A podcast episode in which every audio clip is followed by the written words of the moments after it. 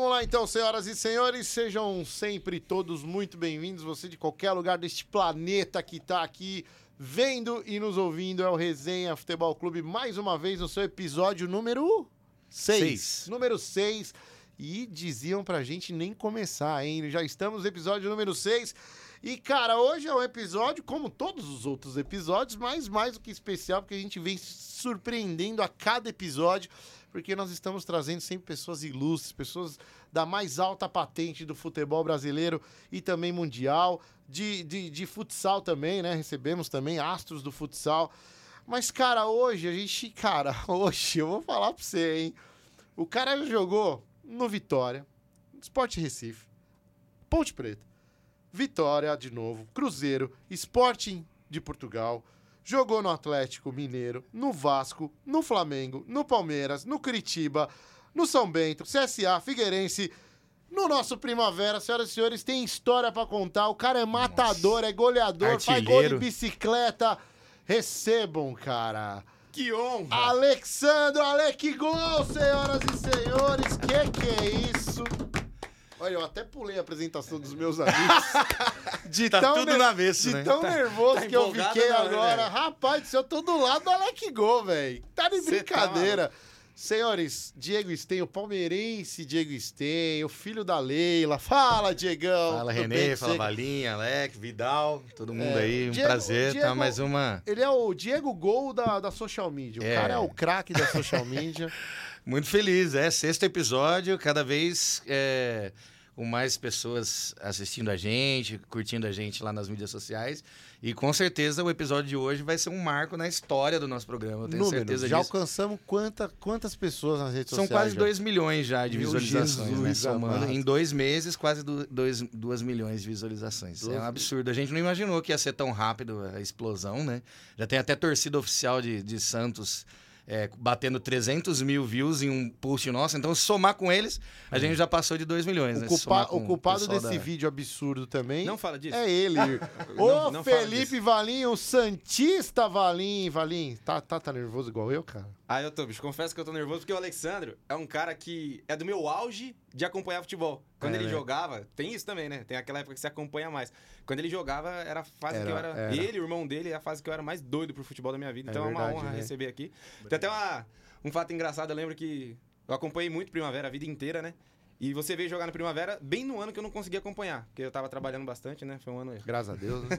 É, não gosto, não. Queria ser jogador.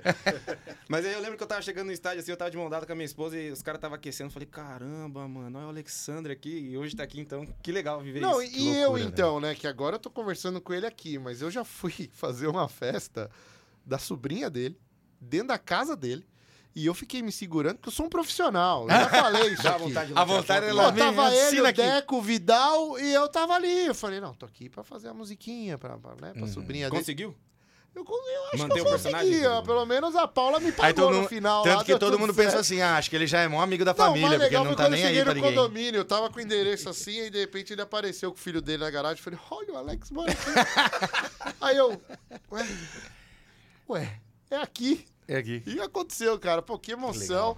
Que legal, cara. É, e assim, um pouco que a gente, a gente ama futebol, né? E o cara é goleador, fez gol. E, e o, o, Ale, o Alec Gol, você falou que teve uma temporada que você foi Alec Gol, voltou a ser Alexandre, voltou Alec Gol. Mas tranquilo ficar falando Alec Gol pra você, né? É até melhor, senão daqui a pouco vai enrolar a língua de vocês. O Alec Só não me chama de Vidal, né? Não, Vidal Vidal, é pô, tá ali não tem parceiro como, Vidal. não tem como, pô. Vocês são um pouquinho diferentes, né? É um pouquinho. Só, Só, a barba, só foram na mesma fonte lá para as esposas. né?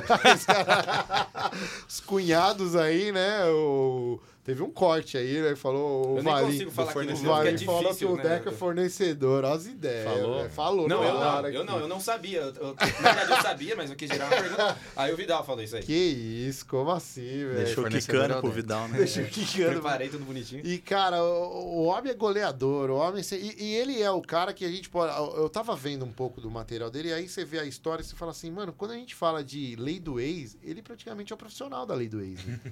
e, e porque o cara jogou... Ele que criou o termo. Ele que praticamente sempre fez esse negócio bombado a lei do ex, porque você conseguiu jogar nos, no- nos times, né, nos rivais e fazer gol sempre contra os rivais. E o mais legal, Alex, Alec, Alex, Alex, eu mandei um Gol. Alex. é Alec Ele acha Gol. que ele é intimão. É, né? Ele igual o Vidal, né? é, é- é normal. Vidalzeira. E o mais legal, você jogou nos rivais, e ainda eu vou te perguntar por que que você não jogou no meu Corinthians, e você nunca saiu pelas portas dos fundos, você, você nunca teve inimigo. Pelo menos a gente que vê na grande mídia, isso eu acho que vai do, do caráter. Você nunca teve um negócio assim, ah, naquele time eu não posso passar nada. Não, você jogou nos rivais, das mesmas cidades, do mesmo estado. Como que você conseguiu isso, criar isso? Como é que alguém consegue criar isso no futebol? É difícil, né? Cara, primeiro, boa noite. é, Não perguntei antes, eu olho pra cá, olho Onde você pra quiser. cá. Onde você é, sentiu seu Você não coração. gostar de olhar pros caras feios. Nossa aqui, só olha equipe pra é- câmera. Estúdio Essa top, daqui é a que estúdio mais top, vai- né? Ela vai sai direcionar pra atrás. você, cara. né? Essa aqui. Não, parabéns aí. Cara, pra mim é um prazer imenso, né? Tá aqui. É, a gente não fala em todos os programas, mas é, só de vocês ter começado falando já na minha carreira, falando do Primavera. Então, obrigado pelo carinho, obrigado pelo respeito. A gente sabe quando é verdadeiro e dá pra sentir isso nas palavras de vocês, não é nada forçado. Então, é, tô aqui de coração aberto, espero ter, espero contribuir muito com o programa de vocês, que a gente conte aí coisas boas, coisas ruins também, né? Coisas positivas do futebol e do dia a dia que a gente tem é, agora o pós-carreira de futebol, né? Então, obrigado pelo carinho, obrigado pela oportunidade de estar aqui e eu esqueci sua pergunta, né? Pode falar. É, não, é, é o lance de você, você. A gente acha que você que deu o título do lance da lei do ex, né? Que você sempre conseguiu jogar em times rivais, às vezes da mesma cidade, do mesmo estado, aquela rivalidade gigantesca. São Paulo, Palmeiras, Atlético São Mineiro. poucos jogadores que conseguiram São- aí eu falo, passar como por você- rivais é, e serem bem recebidos no, em parece que a ambos, gente né? vê um pouco de tabu desse negócio do cara conseguir jogar. Teve poucos, você, acho que Romário, né? Teve alguns jogadores, Luizão, claro, da, né? da altura de vocês, Carlos da Alberto. grandeza de vocês, mas não são todos que conseguem essa façanha. Isso é questão de. É, é- caráter é difícil falar, mas é o lance de relacionamento extra-campo? Como é que é isso? Ah, cara, isso é, vai de muitas coisas, né? Não só de um bom desempenho nas equipes, né? Porque com certeza se eu fosse. é, vamos dar um exemplo, eu joguei no Vasco e joguei no Flamengo, né? Isso. Então se eu, se eu fosse mal no Vasco, com certeza, e fosse bem no Flamengo, eu seria odiado por uma das duas equipes, né? verdade, tem isso. Então- o cara é de constância, né? Então não é Jogar só bem. você ir bem também, mas como você falou, ter um bom relacionamento, né? Sair pela porta da frente, entrar pela porta da frente. Então, assim, eu sempre pude, dentro, da, dentro da- das equipes que eu joguei, eu procurei sempre fazer o meu e sempre me atentar é, às coisas do clube, né? A, a que o clube me oferecia, as coisas que o clube. é, eu digo sempre a cultura do clube, né? O jogador tem que se atentar à cultura do clube. Então, assim, eu, eu, eu era muito atento a isso, não é à toa que eu pude ser é, capitão em todos os clubes que eu passei, né? Alguns um pouco mais, alguns um pouco, algum um pouco menos, mas em todos eu pude vestir a braçadeira justamente pela essa liderança, pela essa atitude que eu tenho de observar muitas das coisas do clube. Então eu acho que não só de um bom desempenho, mas de também ter esse olhar, esse carinho pelo clube que me fez aí é, ter o, essa essa coisa dos torcedores, né? Mesmo sendo um rival, joguei joguei no Cruzeiro, depois joguei no Atlético, né? Então- Então assim. É, é, são Palmeiras, são São.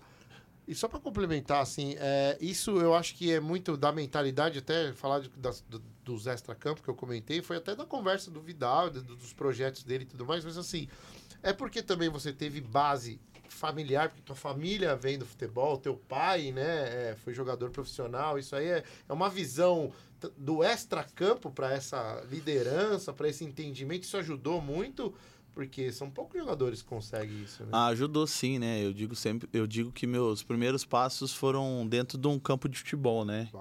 Para quem não conhece, meu pai foi o Lela, ex-jogador de futebol, né? Jogou campeão brasileiro pelo Curitiba, chegou à seleção brasileira, é, vivo hoje ainda, graças a Deus.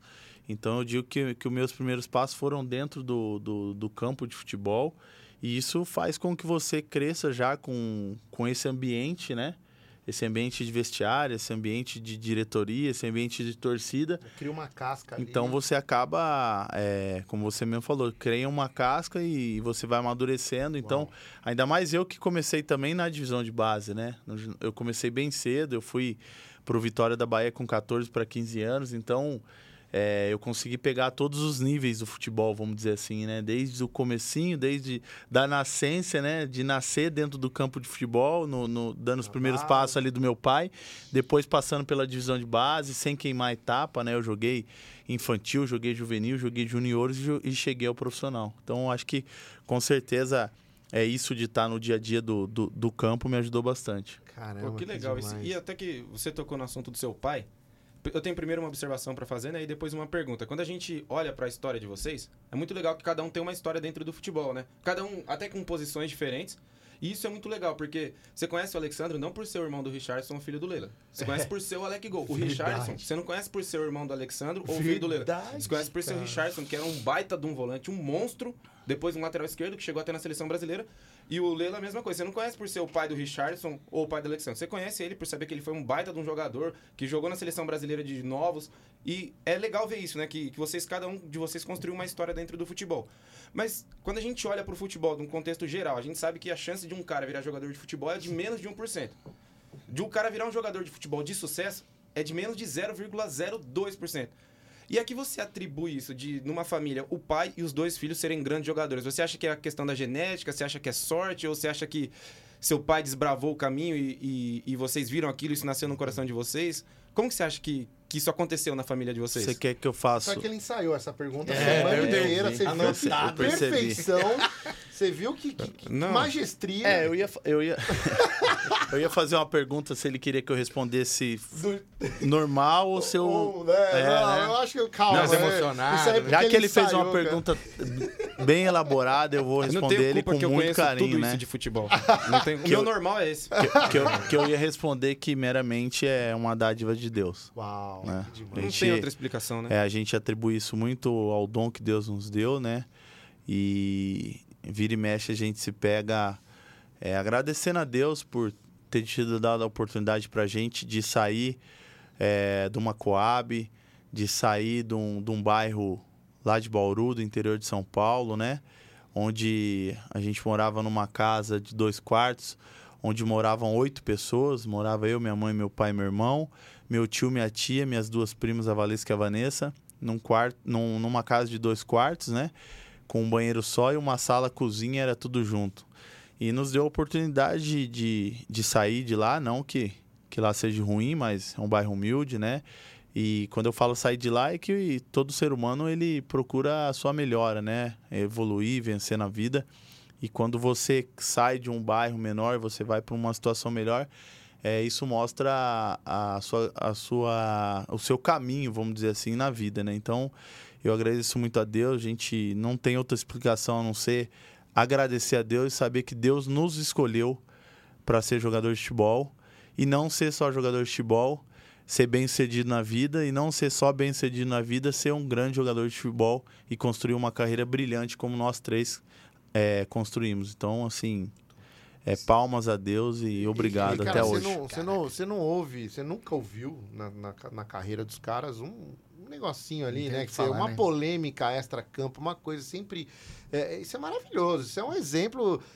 Vários jogadores têm que seguir, deveriam seguir. E, e é uma família que você não vê uma rusga extra-campo que você fala, olha aí, que exemplo, hein? Não, muito pelo contrário. é O um tipo de Richardson, a família- única coisa, por exemplo, que você ouvia falar dele é que era uma injustiça ele não ir pra seleção. O Alexandre chegou ali no um pouquinho antes do Atlético Mineiro também ser cogitado na seleção. Isso. E o pai na seleção. Então, que família.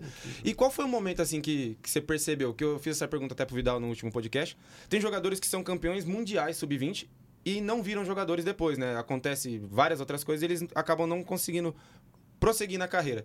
Qual foi o momento que você parou e pensou, cara, eu sou um jogador de futebol? Foi em que altura da sua vida? Onde você tava? Que você falou, cara, é isso, é isso, eu sou um jogador. Ah, quando eu fiz o meu primeiro gol no Campeonato Brasileiro. Você lembra? Você lembra? É, lembro, foi contra o São Caetano, lá no Barradão. Que louco isso. Lá no Barradão. E eu já tinha feito gol no, na- no Campeonato Baiano. Na verdade, eu brigava pela artilharia do Campeonato Baiano, acho que naquele ano. Mas pude fazer um gol, primeiro gol, na minha, carre- no, primeiro gol no Campeonato Brasileiro. é, lá no Barradão, em cima do São Caetano. Então ali eu falei, opa, agora. De cabeça? É isso. Foi de Não. cabeça? Não foi de cabeça? Não foi.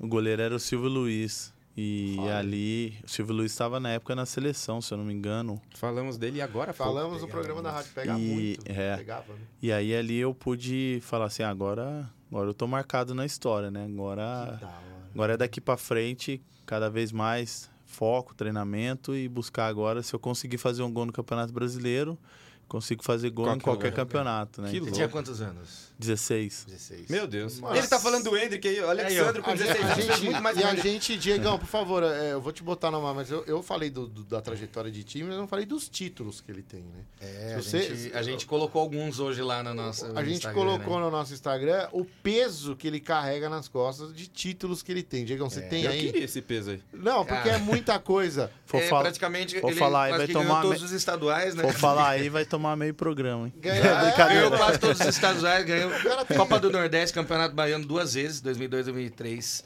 Campeonato Mineiro 2006 pelo Cruzeiro. Eu sei que chegou uma época da Em vida Portugal dele ganhou duas taças de. Aí ganhou Portugal pelo esporte. Uma sozinho, taça. com a família. Aqui tá dizendo 2006, 2007 e É, 2007, tanto título que 2008. os caras vai dando título É que nem tem. É, o Wikipédia aprovou aqui. Libertadores em 2010 com o Internacional, mais a Copa Suruga Bank, mais o Campeonato Gaúcho 2009 no Vasco da Gama, Copa do Brasil 2011. Com o Atlético Mineiro foi a Libertadores 2013 e o Mineiro 2013. Com o Flamengo, o Campeonato Carioca 2014. Eu vi que você teve é, três artilharias da Taça Guanabara e uma do Campeonato Carioca, né? Isso. É, com o Palmeiras, campeão brasileiro 2016. e com o Curitiba, Taça Dionísio Filho 2018. Praticamente os grandes, os grandes clubes e as maiores passagens todas carregadas de título, né? É inacreditável. Baiano quatro vezes. Campeão baiano. É. Olha, aqui eles não colocaram quatro, colocaram só 2002 e um, 2003. Um fato curioso é que você outros. participou de duas transições de dois times que hoje são os maiores. Maiores não, maior é o Santos, né? Dois times que hoje tem, Ah, tem muita Deus. força, né? Que participou da transição do Flamengo Isso. e participou da transição do Palmeiras também, né? E, e é muito legal isso, né? Como que foi pra você pegar aquele Flamengo que tava destruído e chegar com a missão de fazer meio que um, um pano de fundo pra. Azar, né? Que peso! Se eu chego cinco meses pra frente, seria outro. Mas enfim. Eita, nós, hein? Olha aí. Você saiu, do, saiu do Flamengo e foi pro Palmeiras? Foi. Bomba! Alexandre revela que não. que- Ah, brincadeira. Não veio com essa não, pô. Ajudou Não, muita mas na, gente. na verdade, é, quando eu saí do Flamengo, eu dei até uma declaração na rede social e até foi mal interpretada pela torcida do Palmeiras. Inclusive lá foram me cobrar, a torcida foi me cobrar dentro lá do CT e, e eu falei abertamente o porquê do meu post e, e- qual a, a, a- e qual a intenção do meu post, né?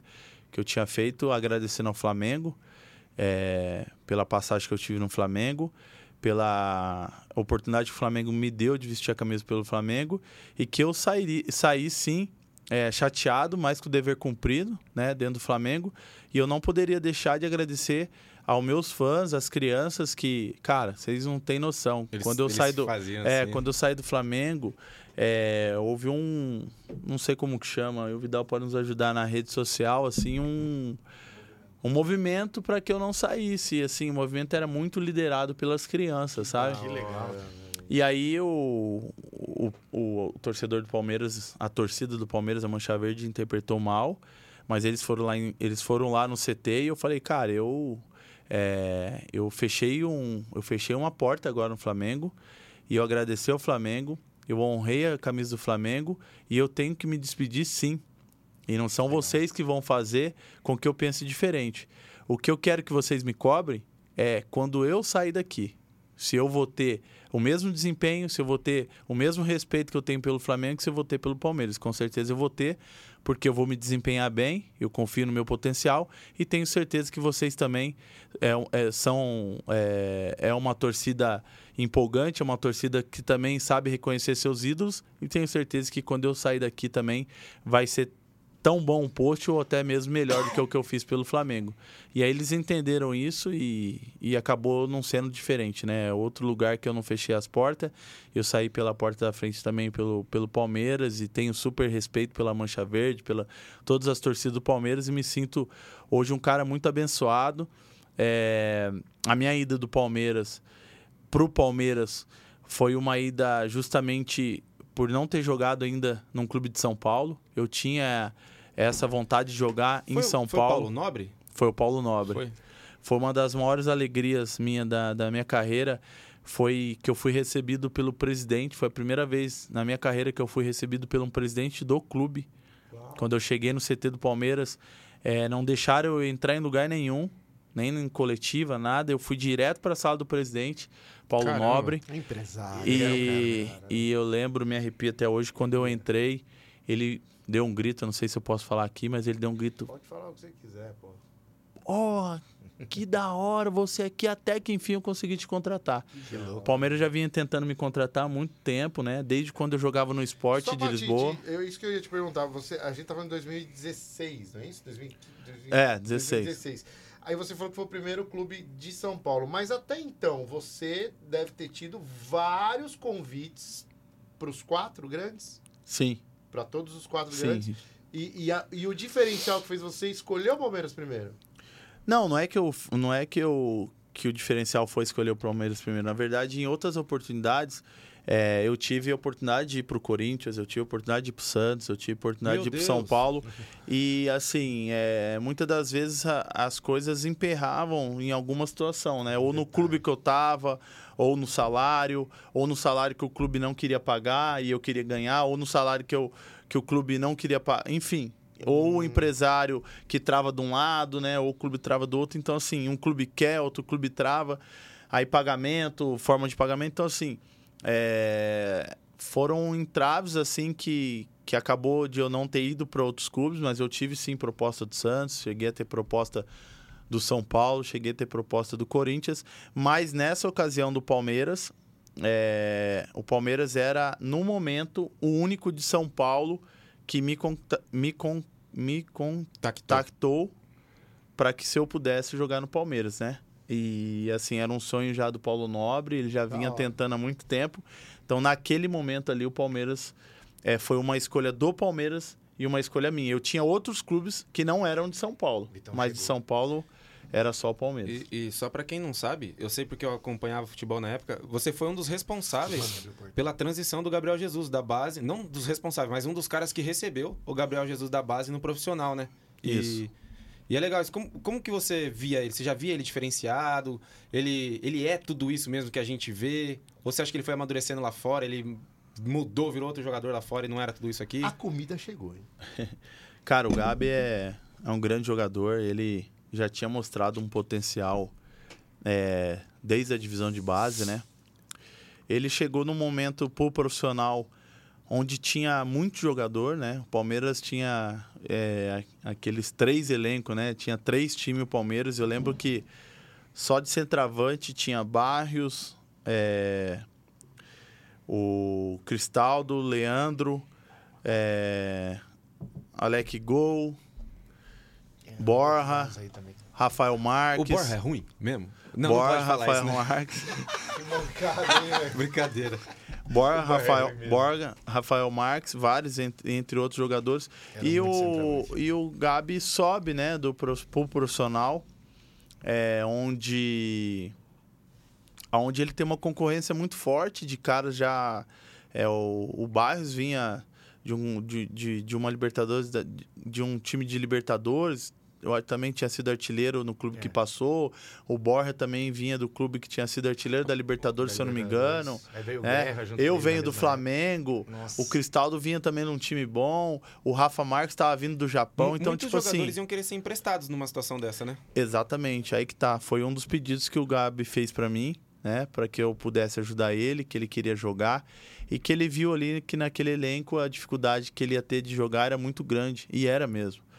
E no momento eu falei assim, cara, é, a única coisa que eu posso te falar é treina, cara. Continua treinando, treina forte, sua oportunidade vai aparecer e você tem uma vantagem, cara. Você é, é- se não for o melhor de todos aqui, Já você dava pra ver? já, já dá pra ver. Ele ele já já era o mais rápido, ele já era o com mais impulsão. Mesmo tão novo assim? É, ele já, ele já tinha um diferencial, né? Porque uma coisa é quando você vê um jogador desse nível com 30 anos, né? Sim. Você vê o nível dele, ele com 16 anos para 17 anos, a gente já, já tendo que. Se esforçar pra É chegar. pra, pra- Não, pra tomar cuidado para não perder posição para ele, né? Que então, absurdo. assim, ele já tava competindo com a gente no mesmo nível, né? Então eu falei para ele, cara, se você não for os melhor, um dos melhores que a gente tem aqui, você tá aí brigando pra estar entre os, os titulares. Pode ficar tranquilo, só quero que você treine, cara, se esforce. O que você precisar de mim, eu vou te ajudar. E, cara, eu ajudei muito ele. Ajudei, assim, mas ajudei de coração aberto. E o Gabi acabou, se, acabou sendo depois o titular do nosso time. E eu lembro quando ele chegou no. Não sei se foi no Arsenal, a primeira passagem dele foi no. City. Manchester City. Ele foi primeiro pro Manchester City, né? Isso, ficou um tempão lá. É, e ele fez um gol de cabeça, ele fez um, bo- um post e, e marcou eu. Aí, Alec, gol pra você. Então, assim, porque eu falava pra ele, cara, cabeceia de olho fechado, cabeceia de olho aberto, abre o olho.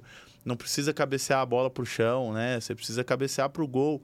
O mais próximo possível, você vai fazer o gol. Às vezes dá uma porrada de cabeça e deixa o goleiro se virar, né? Às vezes ele queria Tirar muito. tirar muito. Então, assim, e aí o cara faz o primeiro gol e a me agradece, assim, em rede social foi muito bacana. Então, Tem, tem um print aí já guardado por num quadro, que da hora, cara. Então, pra Quer mim foi- uma água aqui? Quero é? uma água. Uma água aqui, Nem- com gás, né, Atleta só Rodrigo bebe um água. toque Pra você eh, tomar cuidado com o microfone, dar uma arrumada. Ah, Acho que é posição, ô, provavelmente, né? louco, tá. Deixa eu pegar água aqui pro nosso Alec Gol, que é o padrinho do Gabi. Agora eu chamo ele de Gabi também, cara. Ele, ele tá forçando a barra pra ser amigo É. dos caras também. Meu Ah, Deus, eu lembro muito, de- eu lembro muito dessa época. Nossa. Chegou a comida aí, oferecimento Benedita Hamburgueria, Benedita senhores. Hamburgueria. Já tá aí a comida. Daqui a pouco ele traz aí pra nós. É, cara, vamos continuar nosso papo. Tem, quer, quer fazer alguma coisa que tá no seu íntimo aqui, no teu amo, que você quer perguntar pro. Vamos tentar não Ô, falar sobre Alexandre. a Copa do Brasil de 2015 só? Não, eu acho que é, uma coisa que eu tenho curiosidade, você quer perguntar Não, pode falar. antes? É, é, é assim, o, porque ele, ele- Palmeiras e tal, e, e a gente como corintiano... Ó o Vitão aí, ó, chegou, chegou aí, os mano. lanches. Chegou a comida? Vitão, aparece... Cumprimente Alec Gol, cara. E- Nada mais, nada menos do que Alec Dois- Gol. Um Esse encontro de dois centroavantes. Tudo bom? É, dois Um que faz gol e Dois o outro que camisa nove. reclama. O que deu certo e o que não deu. Vitão da Benedita E aí, Hamburgueria. mano, tudo bem? Vitão, peraí, fala aqui no microfone. Hamburgueria Benedita, qual que é o- as redes sociais, os melhores lanches e a porção de queijo o quê, Valinho? Golda. Que que é isso, hein, Vitão? Hamburgueria. Benedita, underline Hamburgueria Benedita no Instagram. Hoje eu não trouxe a porção de queijo Gold, eu, trouxe o stick de mussarela. Tá Ih, ótimo, tá cê maravilhoso. tá maluco, renovando o cardápio. Eu trouxe tudo igual, né? Porque da outra, Da outra vez eu fiquei com o da menorzinho. outra vez briga, então eu trouxe tudo igual. Queria saber se posso fazer uma pergunta. Você pode tudo, irmão. Vem aqui no microfone aqui, eu vou até me Todo mundo que passar na rua tem Opa. direito de fazer uma pergunta pro... derruba mesa. É, vai. É, eu não sei se eles já falaram sobre isso, mas eu queria saber por que, que o Alec Gol, sei que é fazer gol, mas quando que surgiu isso? Foi um ano que você fez muito gol? Ou já veio da base, sempre foi goleador? Como que surgiu o apelido Alec Gol? Sensacional. Salva de palmas pra Vitão da Hamburgueria Já falamos disso, não vamos falar, tô brincando. Não falamos. falamos. Não, se ninguém falou, se falou, eu faço outra. Foi em, do- foi em 2011, quando eu tava pelo Vasco, onde, eu- onde eu pude ser artilheiro da Copa do Brasil. Eu era brigar pela artilharia do Brasil também. E pude ser campeão da Copa do Brasil. Depois a gente chegou naquela reta final da Libertadores. E o Lédio Carmona, junto com, com o apresentador, Luiz o Carlos Luiz. Carlos Júnior, né? Eu fiz um gol e na hora surgiu o Alec Gol do Luiz Carlos, né? E o Lédio em- embalou depois e de Aí lá pra virou. cá virou Alec Gol. Show de bola. De lá pra cá vieram os outros gols aí. Alguns com tantos gols iguais, que o- outros com menos, O mas Vitão é Corinthians igual eu, né? E uma pergunta que a gente gosta de fazer é... Vitão tem- tinha que ter um defeito, hein? Então, Que é aquele lance, né, Vitão, de ele não ter ido pro Corinthians, uma pena, mas é, o quanto que ele é engasgado com aquele Vasco e Corinthians lá, né? então, Rapaz, eu também, eu também. Eu torci mais pro Vasco do que o Vascaíno. Não, e não é só por conta do erro do gol do, do- do- do- da defesa do, do Cássio, né? Não foi Ah, o erro do ah, Diego eu, erro. eu. Não, acho, ó, gente, eu acho desculpa, que foi mais desculpa. erro do Diego Souza do que Não, é por Cássio. conta, mas Eu- não é por eu conta cavava disso. Mas não é por bola. conta disso, é por conta do gol impedido lá em São Januário. Como é que é isso até hoje pra você? O pessoal fala que... E aí? É, na verdade, Tava impedido ou não, né? não, não tava. Que não tava. Não tava. É assim que o Corinthians ganha, gente. Hashtag saudades do bar. Eu Se vou sentar vocês aqui, se der uma olhadinha, né, na- no lance, o, acho que era o Alessandro que tava lá embaixo. Ruim. E com certeza a gente a gente teria um um outro jogo, né? Se a gente leva 1 a 0 lá para para São Paulo, com certeza o jogo seria outro. Mas Se o nascemos antes do VAR, Se né? tivesse o VAR, o- o- ia voltar, ia dar Com impedimento, ia Não, dar era gol, era tinha gol. como, é. E bagunça muito a cabeça do jogador. Tipo, não foi um jogo que, que não aconteceu nada. Vocês fizeram um gol que foi mal anulado. Que, É, na verdade, bagunça dentro? no jogo, né? Depois não? É, depois apaga. Você não pode ficar lamentando uma coisa Tem que que, não cima, volta né? para trás, não volta mais, né? Então, na hora ali a gente acabou lamentando, né, de não ter ganho a partida. O gol foi legal e nos levaria, como eu falei, com uma vantagem boa para São Paulo, né? Para jogar que de igual. esquisito o Se Corinthians fosse ganhar o assim? Corinthians, ia vir alguém lá do banco de reserva, ia subir. Ih, ou lá do chororô, vestiário, Vitão. ia falar assim: olha, olha. Ô, chororô, Volta para com aqui. isso. Lembra? Paulista? Alguém lembra disso? O Corinthians é um time complicado mesmo. Nem é bom. Nem é bom Nunca falar vi o isso. Não tinha VAR, mas naquele jogo foi testado Vem o com VAR. chororô, E, não. e na- a gente tava Diegão. falando desse lance do Diego Souza, né? O Alexandre que. O Alexandre não, o Alessandro, esse é o Alessandro. Ele tinha uma dificuldade muito grande de acertar um passe desde a época do Santos. E aí ele erra o passe, chuta em cima do Diego Souza. Ele é seu amigo, deve ser seu amigo. Você não vai expor ele aqui. Mas você acha que ele tomou a decisão certa naquela chapada no Cássio? Quem é meu amigo que você falou? O Diego Souza? Ah, tá. Eu achei que era o Alessandro. Não. Confundi. o Alessandro não é amigo de ninguém, ele só briga aquele cara. Precisa de um terapeuta urgente. Não, cara, eu já, já pude falar em outras oportunidades. É, falei pro Diego também. O Diego é meu irmão. O Diego é um dos maiores atacantes que o Brasil É, teve. eu concordo, E Diego. É, foi um, foi o, a melhor dupla de ataque que eu pude fazer foi com ele. É, dado interessante, eu dei mais passe de gol pro Diego do que ele deu Do pra que mim. o contrário. É, Eu exatamente. ainda tinha uma pergunta pra falar sobre as assistências que ele... Diego eu, também me fez sofrer. Eu ia perguntar, eu vou perguntar ainda Alex, qual foi o, o, a- o melhor que, que, que ele jogou, que dava as assistências pra ele. Eu vi Melhor vários garçom, jogos. né? O melhor garçom, vi vários jogos dele no Atlético É, ele e tudo mais. Mas volta aí, cara o aí, né? Diego Souza. Você que dava assistência pro cara fazer os gols. Não, ele também dá, mas assim, na, nos dois anos que nós jogamos junto, eu acabei dando mais assistência pra que ele. da hora. É porque o Diego, o Diego começou a jogar agora de centroavante, né? No, já no final da no carreira. esporte, pra tentar ir pra É, Copa do Mundo, né? No final da carreira, mas é, o Diego sempre teve esse feeling de fazer gol e sempre gostou de estar próximo da área, Entrar né? na área, né? Só Verdade. que naquela época, na nossa época ali, a gente. O treinador pedia pra não ficar os dois, né? Então, às vezes o Diego cansava um pouco, ficava um pouco dentro da área e eu saía um pouco da área pra, pra gente movimentar. Então, às vezes eu fazia o papel dele, que era o papel de meia, e ele fazia o meu papel, que era de centroavante. Deu muito certo, cara. Foi, assim, dois anos maravilhosos. Eu fiz vários gols, o Diego vários gols. A gente pôde um ajudar o outro, é lógico.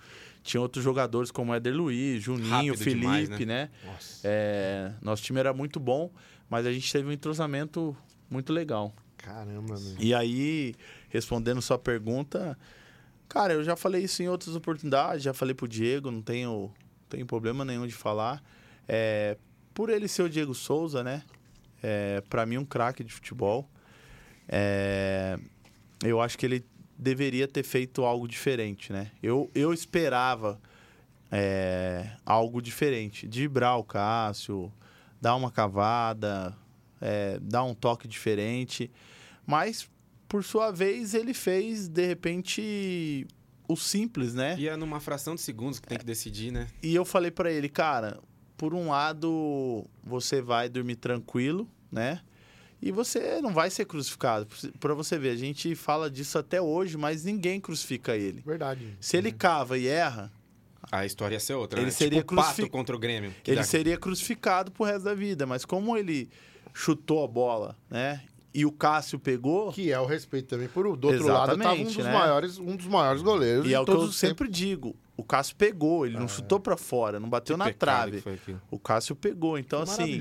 Então ele, ele tá muito tranquilo. Acho que ele fez o que 90% dos jogadores fariam e que 10% dos craques fariam o que ele não fez, né? Então, para mim, é, ele errou no movimento do craque, que era ele. Acho que mas ele até- acertou no movimento do futebol. Até pelo tamanho do jogo, ele decidiu fazer o simples ali, né? É, tem que levar em consideração também, cara, que ele saiu de muito longe, né? Já tava sem perna, né? Ele foi Ele que tomou a carregando bola, né? e, e naquele caminho vai passando várias coisas, e o gol vai ficando Cara, longe, vai ficando e- e- perto, é e o goleiro vai falar. chegando, o goleiro tá longe No- e o cara tá atrás, e, e a atmosfera do- é muita coisa, A sabe? gente tava, Não é? é, outra, outro universo, tá, né? Mas a gente tava brincando de tênis outro dia. E a gente começou a perceber que toda bola que é muito fácil, quando a bola, o cara te dá uma bola que ela pinga e sobe alta lá perto da rede, você tem muito tempo pra chegar, pra você pular e dar um smash, normalmente é que mais você tem chance de errar. Porque você ficou muito tempo planejando, pensando e tendo ideias mirabolantes, Teve né? um campo grande. Agora, aquela bola que às vezes é super difícil você consegue devolver bem, porque a fração de segundo você só faz o, o básico, né? E, e das suas derrotas, assim, vamos primeiro falar dessa parte mais triste, dentro de campo, dentro de campo, para depois a gente também ter alguns assuntos extra-campo que eu acho que é interessante. É, foi uma das maiores, ou você lembra de alguma outra que foi triste, o vestiário ali, todo mundo triste. Eu sei que toda derrota todo mundo fica triste, mas qual foi a que mais impactou? Foi essa do Vasco contra o Corinthians ou teve alguma De outra? carreira? É, Ah, não, teve várias. teve. Uma que você lembra que logo vem na tua cabeça e fala, pô, aquela derrota. lá. No Mundial. Caramba, internacional. Internacional. Verdade. Do Vasco O também. que, que aconteceu ali que você acha? Salto alto não foi, porque você tá falando que foi uma das maiores derrotas da sua vida. Então eu acredito que por todos os jogadores que estavam lá também. tudo ali, né? O que, que aconteceu ali, cara? Cara, é assim, é... o nosso time era muito bom. Muito. Era mesmo. Muito bom. Pra mim, assim, é, dos clubes que eu joguei, dos times que eu joguei, eu já falei isso outras vezes e eu não tenho problema nenhum de falar. É, coletivamente, em termos de conjunto, era o melhor time Ah, aquele que eu joguei, que eu Caramba. joguei. Ainda assim. melhor do que o Atlético? Sim. Caramba. Porque coletivamente a gente. Nós éramos assim, 11 titulares. Dificilmente mudava uma outra peça. Aí joga por memória já, né? E quando mudava, tipo assim, até melhorava, parece. Sabe? Não era. Já no Vasco eu tive uma boa equipe também, né? Eu, eu joguei em boas equipes, né? A própria que você falou do, do Vasco, do Atlético, né? Atlético eu joguei um pouco menos. Mas a do Inter foi a que mais se encaixou, assim, que a gente mais conseguiu ter uma sequência todo mundo junto. E se conhecia muito bem. O Kleber já sabia, o Kleber Monstro. lateral já sabia onde eu tava, né? Quando a gente precisava, quando o D'Alessandro não tava no dia, entrava o Andrezinho que resolvia pra gente. Aí eu já sabia que com o Andrezinho já era outro esquema, já era um passe mais na frente. Então, assim, a gente se conhecia muito bem. Então, o time do Inter era um time muito bom. A gente sabia a hora que a gente ia ganhar os jogos e qual jogo, qual jogos que a gente ganharia. Então, a gente teve pouca dificuldade na nossa trajetória em dois anos. Era um time que sobrava, né? Sobrava. Assim, a gente teve poucas. Poucas mesmo. Em dois anos, eu acho que a gente teve poucas derrotas. Dá pra um time ter essa consciência, falar, não, a gente tá tranquilo, vamos pra cima, Não, teve, vamos ganhar. na- nessa Libertadores, nessa Libertadores que a gente foi pro Mundial, nós tivemos vários jogos que a gente veio de adversidade e a gente sabia que a gente ia ganhar. Que da hora Nós isso. tivemos o jogo contra o São Paulo, que nós passamos do São Paulo lá, dentro do Morumbi. nós Sim, tivemos a falta, o... desvio magistral do, do- do- É. ali, porque o, quem vê o lance de, de, de- de longe, assim, aí o D'Alessandro corre pra comemorar e eles demoram pra passar o replay.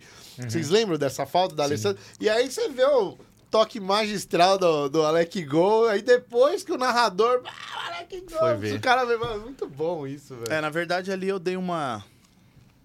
Cabaçada, pode falar, né? Sério? Já falei. Tá bom. Ali eu dei uma vacilada ali, mas ao mesmo tempo é, eu cumpri um- uma coisa que eu falei, uma promessa que eu fiz, eu cumpri. Mas é, naquele gol ali, foi um dos gols mais importantes da minha carreira. Foi, né? E um gol que eu não apareço na televisão, né? Se o replay Pois não, é. se o replay do gol não De trás de passa, de é, trás se do o gol. replay não passa, até hoje o pessoal ia ficar em dúvida se o gol não era do D'Alessandro, né? É. Porque o D'Alessandro passa só ele pro mundo todo. Classificação do Inter passa o D'Alessandro. É lógico se fosse nos dias de hoje, talvez é, eu sentiria um pouco mais, porque rede social, né, É. impacta um pouco, mas eu acabei pagando uma promessa porque eu falei pro, pros roupeiros do, do Internacional Que da hora. eram dois roupeiros e eles não conseguem assistir os jogos, né? Hoje não. né? É, hoje não. Hoje, dentro do vestiário, é, tem uma televisão e os caras põem lá o jogo para eles assistirem. Só que ainda ali na Libertadores não é permitido televisão. Não sei se é por causa do replay, essas coisas. Então eles não podiam assistir os jogos. Então ele falou assim para mim, cara, a gente vai estar ali no túnel, escondidinho. E promete, se você fizer o gol, você vai lá com a gente? Falei, vou. Você lembrou? Eu vou. Cara, só que eu fiz o gol bem atrás, no gol que é atrás do túnel. E a hora que eu faço o gol, eu saio correndo e já entro no túnel. Só que eu não entro, eu caio dentro do túnel com eles. que eu desço de chuteiro empolgado, os caras vêm me abraçar, Perna vai eu embora. escorrego e, tipo, eu fico ali meio que comemorando, meio que dor, dor nas costas, dor batia a cabeça. E os E uma tio, vergonha, porque não pode mostrar que tá doendo, né? não, não, ninguém viu. Ninguém viu.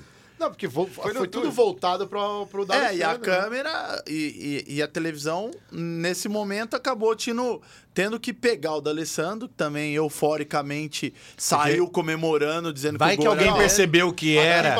o Ale-? Paulo aqui, ó. Vai que alguém percebeu que era Alexandre, mas falou assim: mas cadê ainda- ele? Algum É, repórter ainda exatamente. Aí, falando. ô, câmera 3. A- Cadê o É, cara? Algum repórter ainda falando, aparentemente, Alexandro com problemas intestinais foi pro vestiário? Porque desinformado. Correu. Aí o D'Alessandro empolgadamente comemorou muito, a TV do mundo todo foi pra cima dele. E aí essa história, pouca, poucas pessoas sabem, eu acho que eu falei em um ou dois lugares só. e eu pude hora. cair ali junto, mas cumpri a promessa de, de entrar lá e falar que com- legal. Que bonito isso, cara. Acho que é por isso que é sucesso que você sempre teve em todos os lugares, né? Esse olhar diferenciado, esse, é, essa importância. Agora, o D'Alessandro, ele, ele também não tinha visto que você tinha desviado. Ele achou que foi desviado do- de algum cara do São Paulo, por isso que ele correu. Ou foi o que aquilo lá? louco, Porque né? foi. Depois que você vê a outra imagem, você vê explícito que você teve total intenção de desviar aquela bola e tirou do Rogério Ceni, acabou com a vida do São Paulo. Mas o que, que o D'Alessandro quis? Na súmula foi pra você o gol, né? Foi. Foi pra você Não, o o gol foi meu. tudo tal. Então, naquele lance ali, eu ia bater a falta. Eu ia bater a falta, eu fiquei meio discutindo com o D'Alessandro. Na verdade, aquele lado é dele. Ele que bate naquele lado. Era um acordo, eu ele batia daquele lado, eu batia do outro lado. A falta, né? Quando o Andrezinho não tava. Quando o Andrezinho Era tivesse, Andrezinho. sai, do, sai e deixa o Andrezinho bater. O Andrezinho era monstro. E aí, a gente discutindo ali na bola, eu falei assim, cara, eu vou passar por cima da bola e você bate. Aí ele falou, não, pisa e bate. E eu bato. Daí eu- aí ele falou assim, não, faz o seguinte, vai pra barreira, que eu vou bater ela onde você tá. Foi de propósito. valer. É, não, ele... Na ele- barreira, você Pra eu, barreira. tipo, pra eu sair, pra ele bater por cima da barreira, Ah, mas, tá. tipo, pra eu tampar Entendi, a visão entendi, do Rogério. Ceni. Aí eu vou pro lado da barreira e ele dá aquele chute mascado que a bola vem na minha direção. Eu, na hora que eu saio, eu vejo que a bola tá vindo na minha direção, que saiu um rapinha da- do pé dele e eu só faço o movimento de, de desviar. Não sei onde a bola vai, eu só quero desviar ela, que eu sei que o gol tá atrás. Então, se eu sei que o gol tá atrás, qualquer desvio, na verdade, eu tentei dar um pouco mais forte ainda. É que eu errei um pouco a, a antes, bola. né? É, eu, daí eu dei uma resvalada, a bola foi no sentido contrário para lá. E o Rogério e o Rogério Ceni deu uma declaração uma vez dizendo que foi a bola uma das bolas mais difíceis da carreira dele, que ele tentou se esticar ao máximo E pra ele não e a pegar. bola foi saindo, saindo, ele tentando chegar na bola e não conseguiu chegar. E ao mesmo tempo a preocupação do impedimento, né? Você tem que É. estar na mesma linha. Do... Olha, a gente acha que é tudo muito fácil, né? Não, eu não acho, não. Mano, ao mesmo tempo ele tava preocupado porque ele tava ali. e se ele, se ele de avançar, repente tava um pouquinho à frente, ia ferrar com tudo. Mas não, cara, tava ali. Isso é maravilhoso, né? Isso é, é legal de ter ouvido. Vamos seguir aí, tem É, mais uma coisa que eu tava vendo aqui, né? Eu tava procurando dados, né? Informações. Eu gosto de muito de ver os números e, entender eles, né? E aí eu vi que existe. Não existe um. é, hoje é muito difícil, né? O Wikipedia são pessoas que colocam os dados lá. Então, como você falou, tem título que você ganhou que não tá mostrando aqui. Mas tem título que tá mostrando aqui, você crê que não ganhou lá no Sporting, por exemplo, né? Mas quando você entra, tipo. Eu ganhei um, não ganhei dois. É, lá aqui no diz esporte. dois. Não, lá eu fui campeão da Taça de Portugal na temporada 2006-2007 e vice-campeão português. Nós perdemos o título no último jogo. É, ficamos um ponto atrás do Porto. Entendi. Aqui diz que você ganhou também a 2007 e 2008 a Taça Portugal. Não, eu não tava. Você já tinha saído. Aí eu vi no Transfer Market também, né? Dá uma quantidade de gols, uma quantidade de assistência diferente da, da, da Wikipedia. Mas uma coisa que eu achei Eu tô interessante fazendo um aqui- levantamento agora para minha assim. carreira de número de gol certinho. Legal. É, eu tô com uma empresa, já contactei uma empresa. É, eu quero pegar também os da base do Vitória, Uau. né, que eu tive. E quero fazer tudo direitinho, gols amistosos. Então vai vai estar tantos Um gols histórico da mesmo. minha vida, só que vai ter tipo assim, vamos lá, vai, 700 gols. Tô dando um chute Vai aqui, tá? passar o Túlio Maravilha. Não certeza. devo ter 700, mas vamos lá. 700 gols, aí vai ter lá, vamos supor, 390 profissional, Todos os gols, tal, tal, tal. hora. Tanto do, sem gol no, no amistoso, vai ter os amistosos lá. Uma Fazer coisa que eu achei levantamento incrível aqui nos difícil. números, não tem na Wikipedia, mas tem no Transfer Market. E eu queria tirar essa dúvida, ver se é isso mesmo, porque pra mim é um número absurdo, assim. Você jogou praticamente o quê? 20 anos de futebol profissional. Por aí. Você tem um cartão vermelho direto só? É. Rapaz. Um cartão. Tá aí. E que eu um escorreguei. cartão vermelho no Campeonato Brasileiro, né? Foi no jogo contra o Atlético Paranaense. Eu acho que Cara, foi, isso é incrível. eu acho que foi em 2000 pelo Atlético, né? Tem aí? É, não tá falando o ano. É que tá nos dados gerais ali. Um cartão vermelho apenas. Eu acho que foi contra o Atlético. Acho que foi, foi contra o Atlético Paranaense. Você tava no. Qual time que você tava? Eu tava no Atlético Mineiro. No Mineiro contra o Paranaense. Isso. E foi uma entrada. Não, é. É, eu vi que vermelho que você tomou por causa de dois amarelos foi duas vezes na carreira. É, Uma lá em Portugal e uma no brasileiro também. isso aí. Você acredita que ele tem três cartões vermelhos na história em 20 anos? O Abel faz isso em um mês. Eu ainda, acho, eu ainda acho que é muito ainda. Ele é o irmão mais calmo, a gente já Eu sabe ainda disso. acho que é muito. Caramba, velho. Caramba, e foi, Ainda foi acho por que é do escorregão, não foi nem uma entrada Foi. maldosa. Escorreguei. Na verdade, tava chovendo lá em Curitiba. E aí eu vou pra um lance que eu. O cara lança o lateral, eu venho correndo pra buscar ele na lateral. E a hora que eu tento frear, eu, eu derrapei, só que aí peguei o cara, bola, Uhum. tudo, bandeirinha. Até o bandeirinha foi no bolo.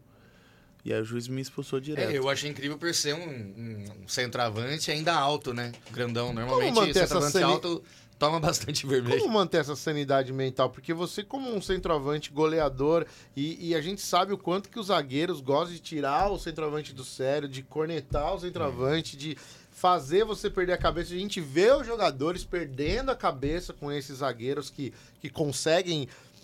Como que você já teve. Já, qual foi o, o zagueiro que mais tentou te tirar do sério, se é que você mais possa chato, falar? E você falou, ó, não caí na dele no final das contas. Você lembra de. Cara, teve vários. Vários. É, Mas teve um que me surpreendeu bastante. É, Inclusive ele esqueceu, né? Porque quem bate esquece. E... Eu não esqueci, mas esqueci, né? Porque eu não tenho mágoa assim, não fico guardando muita mágoa. É, cocei a cabeça que eu guardo um pouquinho, mas não muita. Você vai falar o nome, né? Vou falar, lógico. Mas eu já encontrei ele em outros, Ah, já. em outros lugares. A gente já jogou o jogo solidário junto e. E assim, ele me cumprimenta normal, eu trato ele normal. Mas não vai na minha casa nunca, não tem como. Uou. Zero. E, e foi uma atitude muito ruim dele, porque meu irmão jogava no São Paulo. Hum. E. E foi do Lugano. Sabia, eu ia falar Ah, legal. estrangeiro, Foi do certeza. Lugano. Ali? Ele. Falando no cavalo. Mas assim, é... o que, que eu costumava fazer, cara? Eu, eu tinha muitos. Eu vou, vou voltar nele, peraí. Tá. Eu Bora. tinha, muito, tinha muita. Ho- Hoje com o VAR um pouco menos, eu acho, mas antigamente tinha muita jogada desleal, O né? número de câmeras no campo também aumentou, né? É, Jogada é, desleal, é. tinha, os caras te ameaçavam, dava suco nas costas, né? É, Tinha várias coisas, inclusive a do Lugano, ele cuspiu na minha cara. Meu Deus. Então, pra mim, foi um ato. E ninguém viu, não, não houve punição, não Viu? teve nada. Não, não teve punição, foi dentro da área, escanteia, empurra, empurra. Meu Jesus. Eu tava marcando ele, né? Eu tava marcando ele. E. E meu lema é farinha pouco, meu pirão primeiro, né? Ali naquele jogo não dava pra usar a frase que eu, que eu sempre uso, né? Tiver que chorar, que chora a mãe dele. Porque ali a minha ia chorar de qualquer jeito, porque eu tava ju- contra o meu irmão. Mas a meu, meu lema no futebol foi sempre esse: se tiver que chorar, que chora a mãe do outro, não a minha.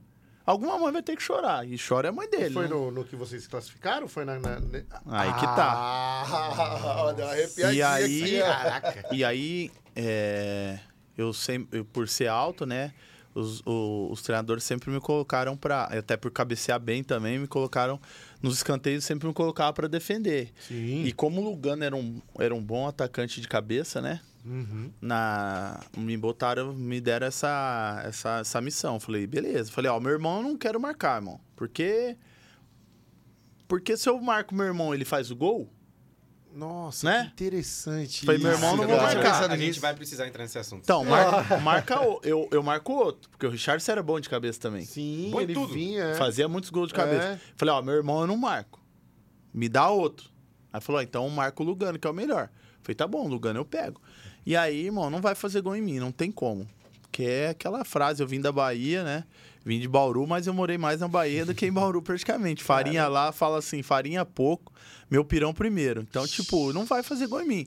E aí empurra, empurra, eu segurando ele, ele querendo desgarrar de mim, aí no segundo escanteio, no terceiro escanteio, ele já tinha me xingado, xingou minha mãe. Eu falei, eu olhei pro meu irmão, meu irmão não tava nem aí, porque meu irmão também Tava é. focado, é, ninguém tava tá nem aí. É, vai- é, o dele também. Sangue, imagina a temperatura É. do sangue numa hora dessa. E aí lá Pô, pro mas é a mãe, cara. Eu quero saber. E aí lá pro, e aí lá pro quarto escanteio, ele no empurra, empurra, ele me deu uma cusparada na cara e saiu, mano. Eu saí pra buscar ele. No primeiro pau, assim, ele saiu, a bola passou no segundo. Aí eu saí jurando ele até lá no, na zaga. Falei, eu vou te pegar, eu vou te pegar, eu vou te pegar, eu vou te pegar, eu vou, eu vou te pegar, eu vou te pegar. E aí, cara, logo em seguida, eu tenho a oportunidade e faço o gol. Nossa, no eu ia comemorar na Morumbi, cara dele, cara. assim, seu otário. Aí, tipo, sabe o que, que eu falo pra vocês? Eu esqueci. Olha. Eu fui lembrar depois do jogo. Putz, muita Adrenalina adrenalina, né? Eu fui lembrar hein? depois do jogo. Caraca. Que aí depois do jogo eu.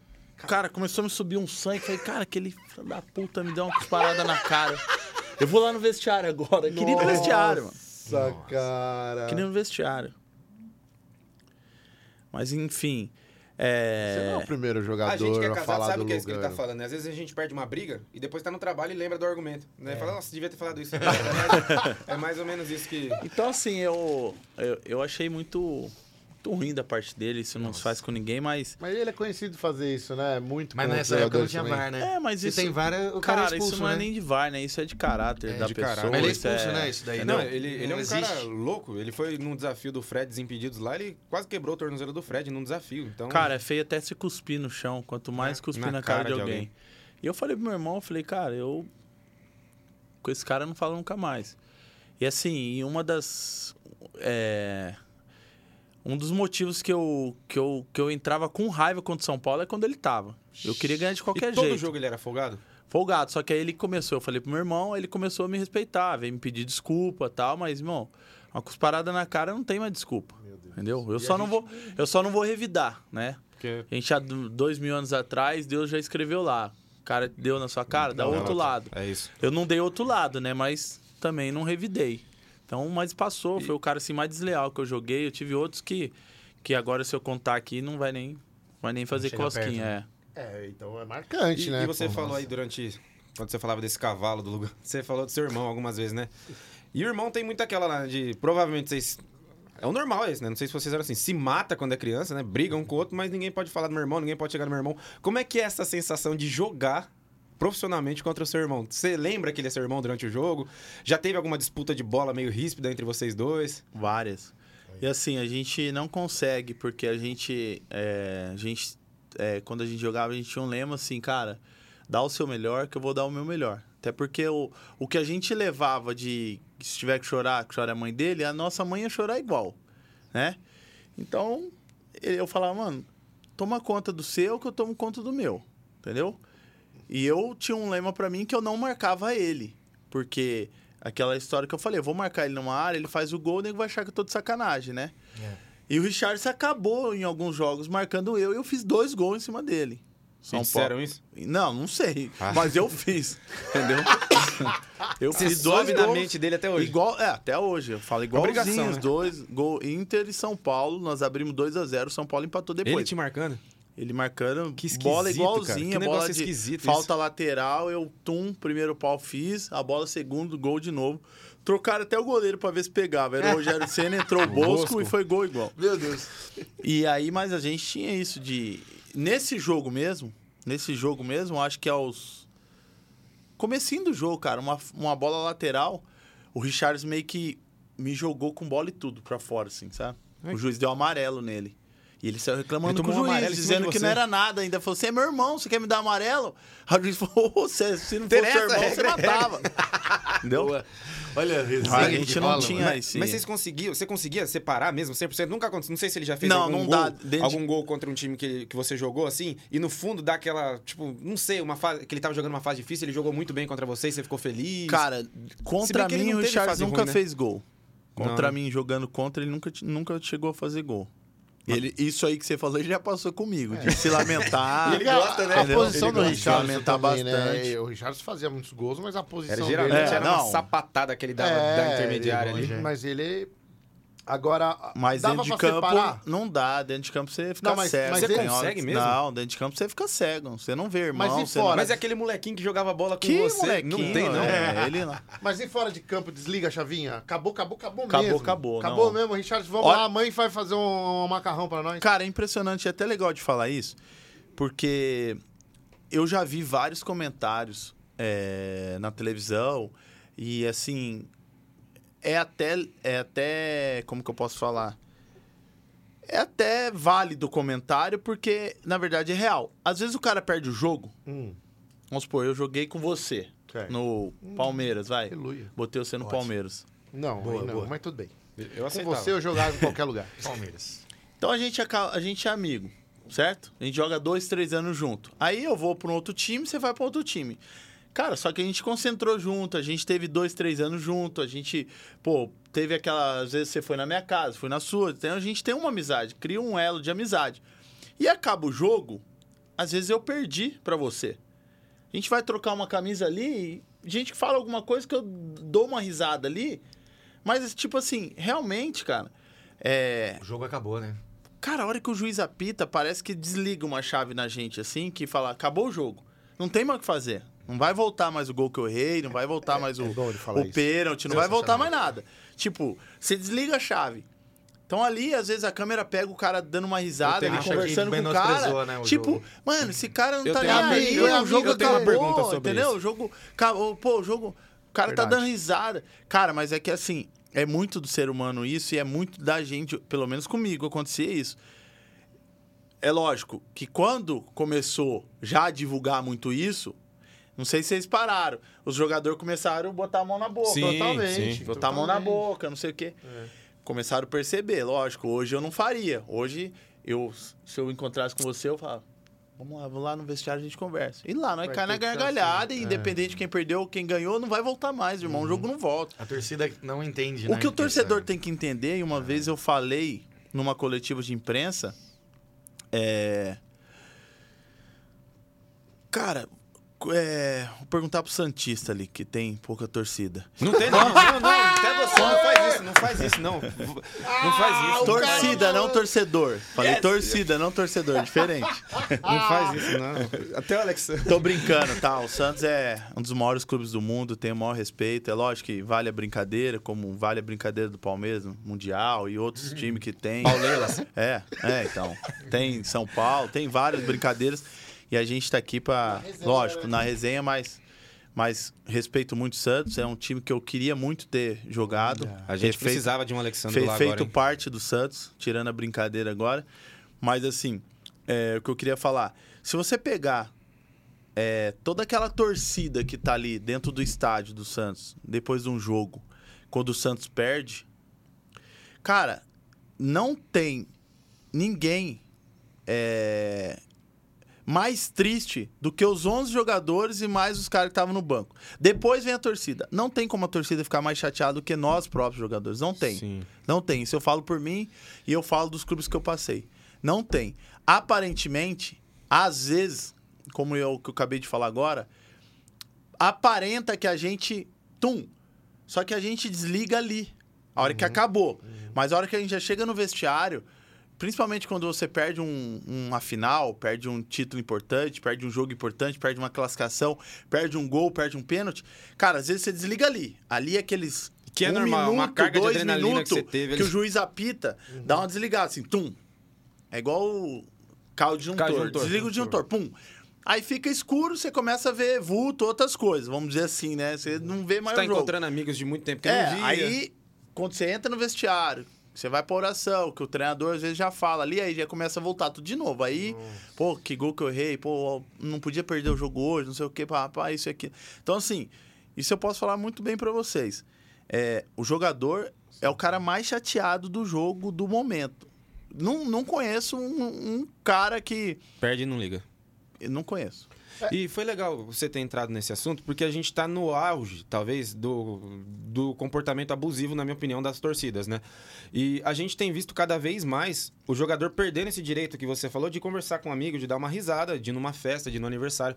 A gente até conversou sobre isso no nosso programa na rádio. Eu acho errado, mas O- pode falar. O termo continuar. sextou, que a gente fala, ô, sextou, eles não falam porque não é na época deles, mas a gente que é mais jovem, a gente fala sextou, ele surgiu justamente disso. Cara, trabalhei a semana inteira, tive uma semana cansativa, agora eu vou descansar, vou ficar tranquilo.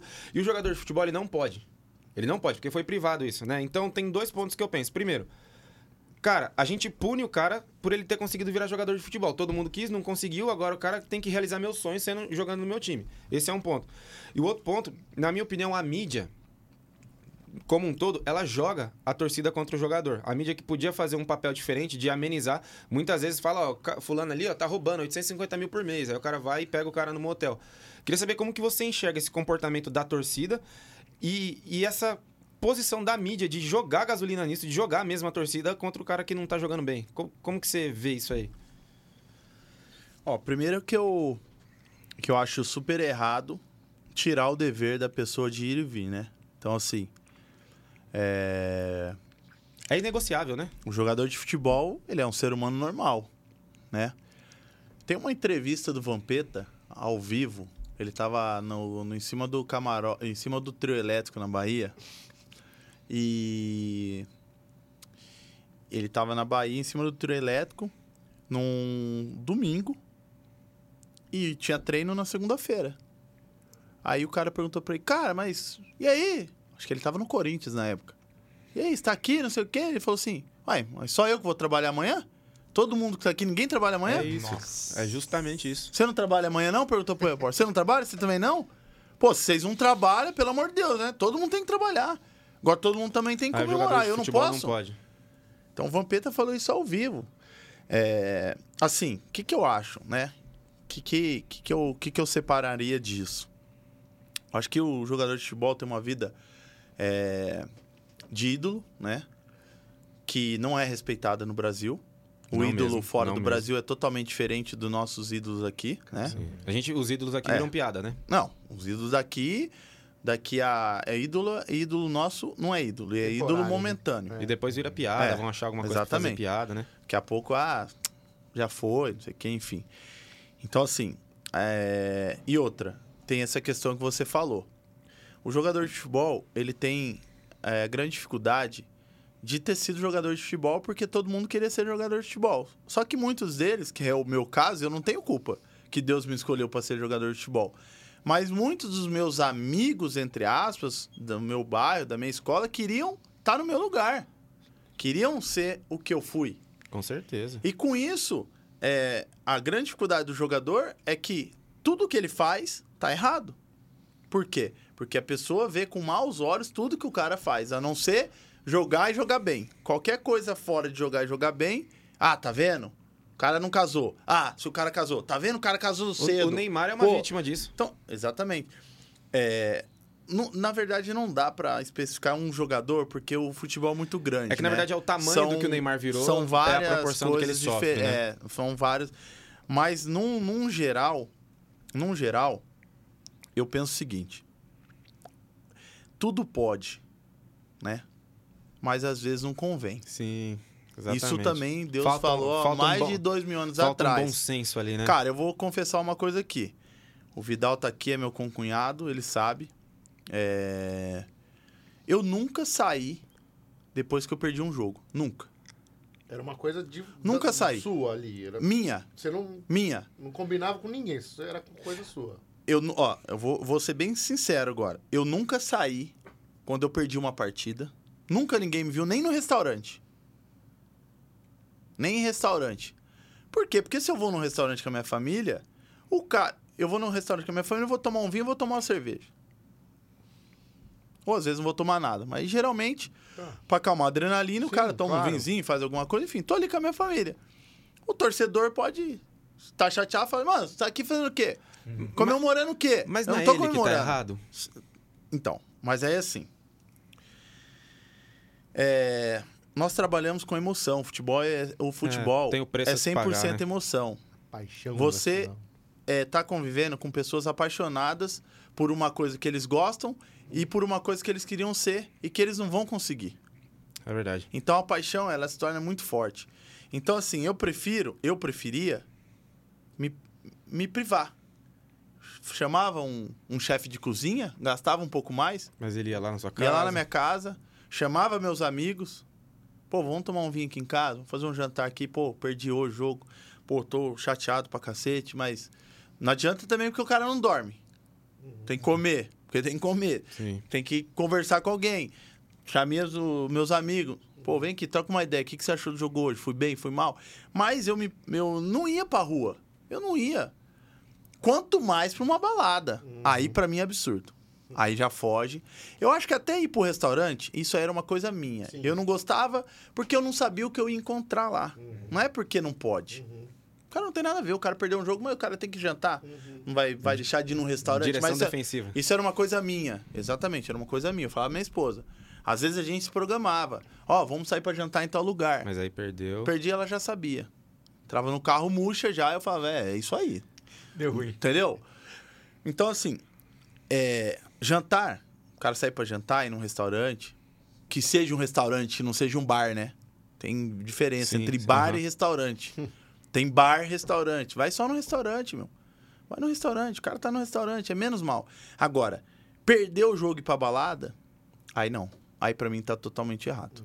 Aí pra mim tá errado. Sim. Tem Aí- os dois lados da moeda também. Ah, tá errado com o grupo, né, dos jogadores, com o Aí- atleta que tá fechado ali, você vai pra balada. Então, é, o primeiro erro é com ele.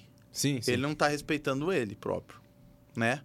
Porque aí depois vem uma cacetada de erro, né? Aí ele erra com o grupo, ele erra com, com comprometimento com todo mundo, ele erra com o próximo jogo, porque se ele foi para a balada e eu não fui, no próximo jogo eu tô descansado, ele tá cansado, vamos dizer assim, Sim. entendeu?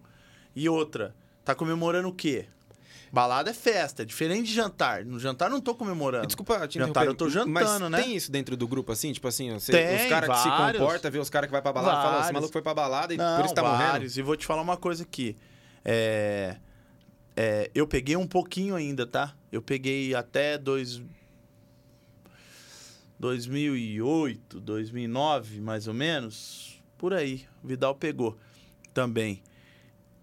É, os, jogador mai- os jogadores mais, mais velhos não deixavam, não. O cara não se criava, não. O nego afastava do grupo. Não era, Cortava tre- mesmo? não era Não, treinador que afastava. Era não o era, jogador. Era o jogador. Ô, ô fulano, você tá, você tá o quê?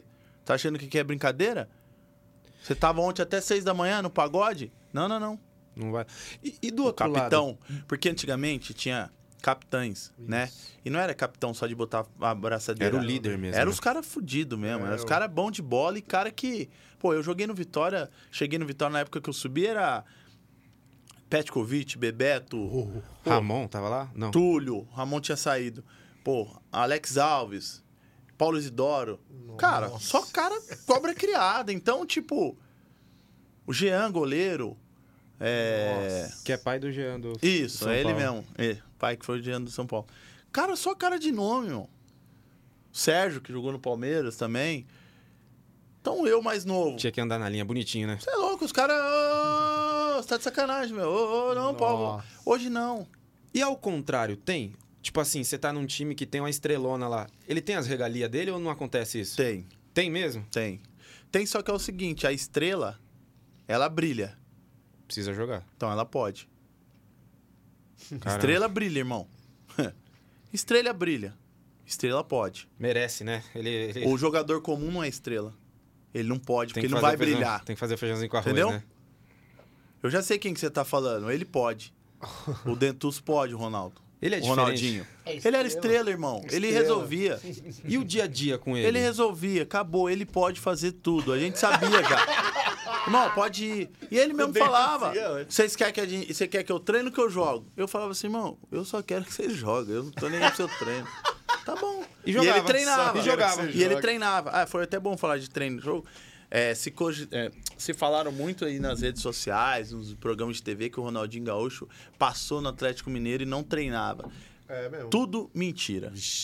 Ronaldinho, eu lembro, e eu tava lá todos os dias.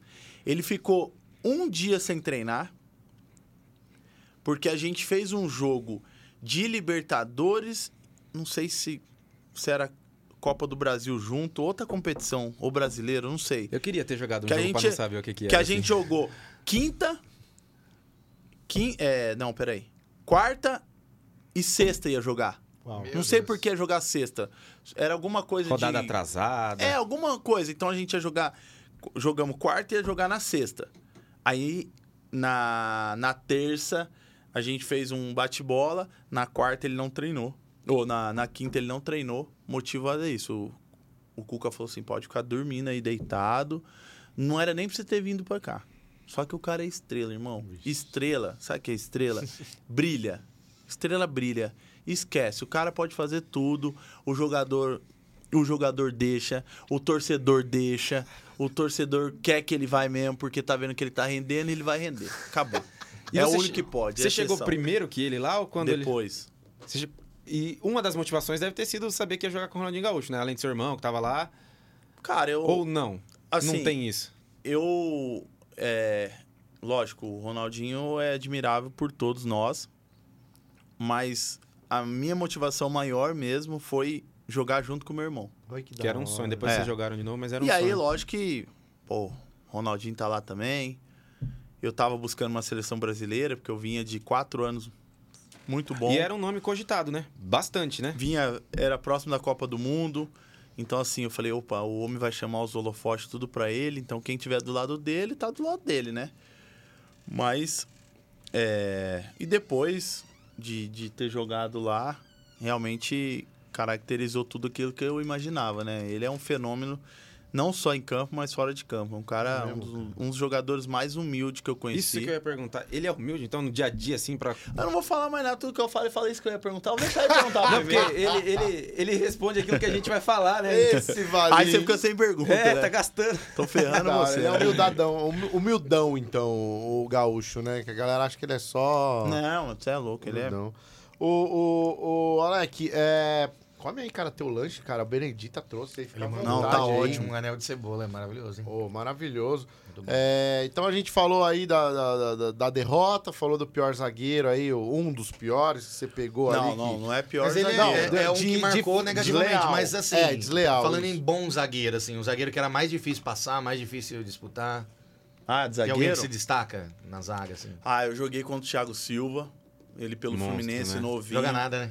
Era difícil. Thiago Silva. É, um- Thiago Silva. E é um A zagueiro gente falou pequeno, que. né? Lembra quando a gente fez a nossa seleção de todos os tempos? A gente botou ele, lembra? Thiago verdade. Silva. Joguei contra ele. Eu joguei... Cara, eu joguei contra o Lúcio, mano. Só que eu joguei uma Liga dos Campeões, né? E... Ah, o Lúcio tava com umas travas de alumínio desse tamanho, assim, ó. E o Lúcio batia, hein, Vidal? Gostava, hein? Você é louco, o Lúcio. Era, Ah, era era, visível. bravo também, hein? Peguei ele no bar, no melhor momento da carreira dele, foi Caramba. difícil. Que, que história é essa de ter que imitar Ronaldinho Gaúcho? Contaram pra gente aí, mandaram você, algum é? treinador mandou pra você imitar Ronaldinho Gaúcho. Que, que, que, que história é essa aí? Não, que isso que... aí é coisa do Vidal, né? Não, que, história é essa aí? dele. Que que Treinador foi? Vidal, né? O que, que era? Pra imitar como ele? Qual que Não, é na história? verdade foi o seguinte. Essa história é engraçada. Põe um pouquinho de água aí. Mas é Ô, coca. meu É querido. Coca, viu que eu falei que até não bebe coca, põe uma coca. põe água aí, tá? Água, tá bom. Vou esconder aqui. Cara, na verdade, próxima vez vocês trazem uma zero, hein, Benedita? É o hambúrguer é verdade. muito bom, mas o coquinha pra gente até. É que a Coca a zero, gente, né? Não deixamos. Hambúrguer fenômeno. É a gente tá não tentando patro- o patrocínio da tá Coca-Cola. Mas Ah, não é? tá, Tá forçando, Tá, não tá, tá dando é, certo. tá tentando, vamos ver se vem. Cara, na verdade, eu fui substituir o jogo, um jogo do Campeonato Mineiro. Aí o Cuca chegou e falou assim, ó, você vai jogar no lugar do Ronaldo, do Gaúcho. certo. Mesmo time. Jô, Bernardinho, Tardelli, Pierre, Donizete e eu. Vai fazer o meia. Eu já tinha feito uma vez, não, não no, não igual o Ronaldinho Gaúcho, né? Já, fez fez na do meu jeito, ali. né? Eu come... Na verdade, eu comecei na Como base. Comecei na base como lateral direito. Eu fui pra meia direita, que antigamente tinha meia direita, né? É. Camisa Quem, 8. quem lembra do meia direita? Eu lembro. Tudo mais de 35 anos. Não, aí. eu tenho menos, mas eu sei da história. É, eu sei, meio direito, é verdade. Eu tenho Tinha mais. meia direita. Então eu comecei de lateral direito, fui pra meia direita e depois Centroavante. fui pra centroavante. Então a base, a minha base mesmo no Vitória da Bahia, eu joguei quase 50% da base como meio campo. Conhece tudo ali, então. Não, conhecer não conhecia. Eu fazia gol, por isso que eu fui pra frente, que o treinador Marcelo Chamusca falou assim: "Cara, você vai ferrar meu esquema". Eu falei: "Que seu esquema?". Ele falou: "Não, os caras estão falando pro era o esqueci o nome do menino, o atacante. O atacante vai subir profissional, o atacante é bom pra caramba, mas você tá fazendo mais gol que ele". Eu falei: "É, você quer que eu faça o quê?" Falou assim? "Sabe o que, que eu vou fazer? Eu vou subir logo ele pro profissional e vou te botar de centroavante". Falei: "Tá bom". Subi o moleque pra profissional, eu fui pra centroavante, quatro meses depois Mandaram o menino embora. Foi você Mandaram, lá. não, emprestaram ele pra algum lugar e eu virei centroavante do Chamusca profissional. foi o que deu a chamuscada ali pra você ir pro... Nossa, foi mais boa essa, Vali? isso. Foi boa? Nossa, Pra ir pro boa, centroavante ali, boa. né? E é isso. E aí, cara, o Cuca me chama num jogo, fala assim, ó, o Ronaldo não vai, não vai jogar. No, no, no, no dia, o Ronaldo tava lá. Falou, ó, o Ronaldo não vai jogar e você vai jogar. Você vai fazer o que o Ronaldo faz. Então, se prepara, tal. Mesma coisa, Bernardo, Jô, tal, tal, e você no lugar dele. O que ele faz, você faz. É só isso. Sabe qual é a movimentação que ele faz? O que ele faz, Beleza, faz. tranquilo. Aí eu falei, beleza. Aí eu liguei pro Tinga. O Tinga. Esse é Tinga. resenha também, hein? Aí liguei pro Tinga. Tinga, tô indo pra preleção. E aí, meu, como que tá? Falei, tô indo pra preleção. Falei, e qual é a boa? Falei assim, cara, você não sabe o que acontece. Vou, vou com a 10 hoje. Ele é mesmo? Vou no lugar do Ronaldinho Gaúcho. O Cuca pediu pra eu fazer mesma coisa que o Ronaldo faz. Igual. Igual que o Ronaldo faz. Aí, aí o Tinga falou: então faz o seguinte. Na pré-eleição, você fica com a cara virada, que é a única coisa que você vai conseguir fazer igual ele. Na preleção. Encorajador, hein? Mano, o Tinga é Porque muito o resto não tem velho. jeito. O homem é diferente O demais. Tinga, você manteve amizade, foi por causa do, do Internacional, lá da época do É. Internacional. Vocês ficaram amigas Até hoje. Amigão, a gente cara. falou hoje por. Que da hora, A gente fala velho. quase toda semana. A gente. O Tinga tem vários projetos bacanas. O Tinga é um cara inteligente, é um cara. é, hoje um ex-atleta e um empreendedor, dá palestra, faz tudo. É um. É um monstro. Só mentiu pra mim porque ele falou que quando ele encerrasse a carreira, ele ia tirar aquelas tranças dele lá Não e ele tira nunca tirou. Como, né? Aí ele falou assim: você já, é, como que ele falou? Você é louco, Sansão, é Sansão que tinha o cabelo, né? É. É, perdeu a força, quer já Perder dois mil anos atrás, já. Agora deve se cumprir também. Se eu tirar, eu perco minhas forças. Aí. Leque, gol mais bonito que você fez na tua carreira. Eu vi um de bicicleta lá. Ah, eu acho que é aquele esse. lá? Eu acho que é esse. Teve outros também bonito, assim, diferente, de driblar dois, três. Teve um, um contra o Fábio Vidal, que eu fiz uma cavadinha de perna esquerda. Ele pelo Paulista de Jundiaí, eu pelo Vitória da Bahia. Um baita de um golaço. Tem vários gols, assim, Ok. mas... É, bicicleta é sem bicicleta, né? Bicicleta foi chama perfeita, muita né? atenção, né? Ela foi perfeita. O narrador do, do É do por isso que o. Rony tentou tantas vezes acertar dele, pra ficar marcado. Tudo falar é Rony, futebol tudo é atual. Tudo é Rony. Vamos Não é falar, tudo é Rony, eu a falo gente, a gente- Nem cabia nessa... a gente Colocação. do Dudu, eu falo de vários nomes aqui. Você, você como. Você pegou, você pegou Brincadeira. vários jogadores. Eu não sei, hoje em dia, não sei a minha visão, é porque eu tô ficando velho e ranzinza, apesar de não parecer. Mas parece que o futebol não tem mais os mesmos jogadores do gabarito que tinha da tua época. É, e, e aí, eu te pergunto, como é que você tá vendo? Você, você tem uma certa. Dá uma raiva, assim, de falar, caramba, não acredito como tem gente grossa no futebol. É o futebol que avançou, fi- é, ah, por conta da, da, da força física, nananã, que não tem mais espaço para as magias, para habilidade. Como é que é isso? Ou nada disso, tô falando uma grande besteira, manda eu calar a boca. Não, você tá falando besteira, não. Só que, assim, é muito mais complexo do que a gente imagina, né? É, não é só a força. É que nem a gente viu o Luxemburgo esses dias chegou falou assim: o futebol de hoje é o mesmo futebol que eu falei há não sei quantos anos atrás. Então, fazendo hoje fisioterapeuta, eu já levava fisioterapeuta há 30 anos atrás. Só que, assim, as valências físicas, principalmente do futebol, ela mudou, né? É, o Vidal corria na época dele, e corria muito, 8 quilômetros. Hoje, 11, 12. hoje é média de 11, 12 quilômetros. Então, só isso a gente Entendi. Só de entender isso, a gente já tá com 4 km a mais, né? De corrida aí, que já dá uma diferença bem grande. E fora isso, cara, o futebol. é, a gente perdeu é, um pouco da essência do futebol, né? A gente vem perdendo os campos de areia, a gente vem perdendo o gol a gol das crianças na rua. Eu, esses dias, eu fiz um post. é, eu fiz um post que eu até peguei da internet, colei de alguém, não lembro de quem que foi. Mas eu peguei, era um, um portão de uma casa, né? E, galera... E aí eu botei. é, como que foi o post? É, esse é o portão da vizinha. Aí embaixo tinha. E aqui, como eu vi, era um gol, né? Gol. Então, o portão da vizinha eu 3 jogava. dentro, 3 fora, linha, cruzamento. É, eu jogava com meu amigo, meu irmão, com meu amigo e com meu irmão Fábio, o João Cláudio, um abraço Fábio e o João Cláudio, a gente jogava gol a gol. Então, o portão da mãe dele, por- a gente só parava quando uma mãe saía com a cinta, para. Ou senão quando a vizinha chata portão. metia a faca na Ou- bola. Não, ou quando às vezes a gente acertava o vidro da vizinha. Aí sumia as É. crianças, né? Não, é, não, não dá pra sumir, que a gente era de frente, né? Então sumia momentâneo, né? Só se escondia É legal pra ele não. falar isso. Tá acabando também isso, Então, assim, né? essa essência de você Acabando. jogar na rua. Eu joguei É. no asfalto. Ó, eu joguei. A minha rua primeiro não era asfaltada, era de areia. Uhum. Aí eu joguei, gol a gol. Botava trave, é, chinelo de gol. Uhum. Depois asfaltou. Pô, aí você joga no asfalto, já é diferente, já é um piso duro, a bola já Uhum. quica mais. Só vale gol rasteiro. Aí jogava, comecei a jogar na, na- do lado da, da igreja, que era só uma trave. Pô, futebol só tem uma trave, futebol são duas traves, né? E o melhor de tudo era quando você conseguia derrubar o travessão. Caiu o travessão. né? Então, tipo assim, a essência do futebol, verdade. você vai perdendo um pouco. Você vê hoje pouco, poucas crianças brincando na rua, você vê poucas crianças jogando futebol. Então, assim, é, o talento, o Brasil ainda cria, o Brasil ainda nasce, porque a gente tem a genética do futebol, né? De, dessa genética, a gente ainda tem esse, é, essa maestria, essa ginga do futebol. Ah, Alexandre, mas o Messi também é, mas na Argentina nasce um, no Brasil nasce 50, entendeu? Ah, mas e o... Pega outro jogador bom aí que é vibrador, de outro país, Mbappé, Corredor, né? França é um, Brasil, é a rodo, 50, a rodo, 60. né? Então, assim, a gente ainda tem isso no Brasil. Mas, agora, tá, tá acontecendo uma coisa pior ainda, né? Que além da gente estar perdendo a essência da criança de jogar o futebol de rua, de jogar o futebol na escola, né? De jogar numa quadra, de jogar em qualquer lugar, de brincar de jogar futebol.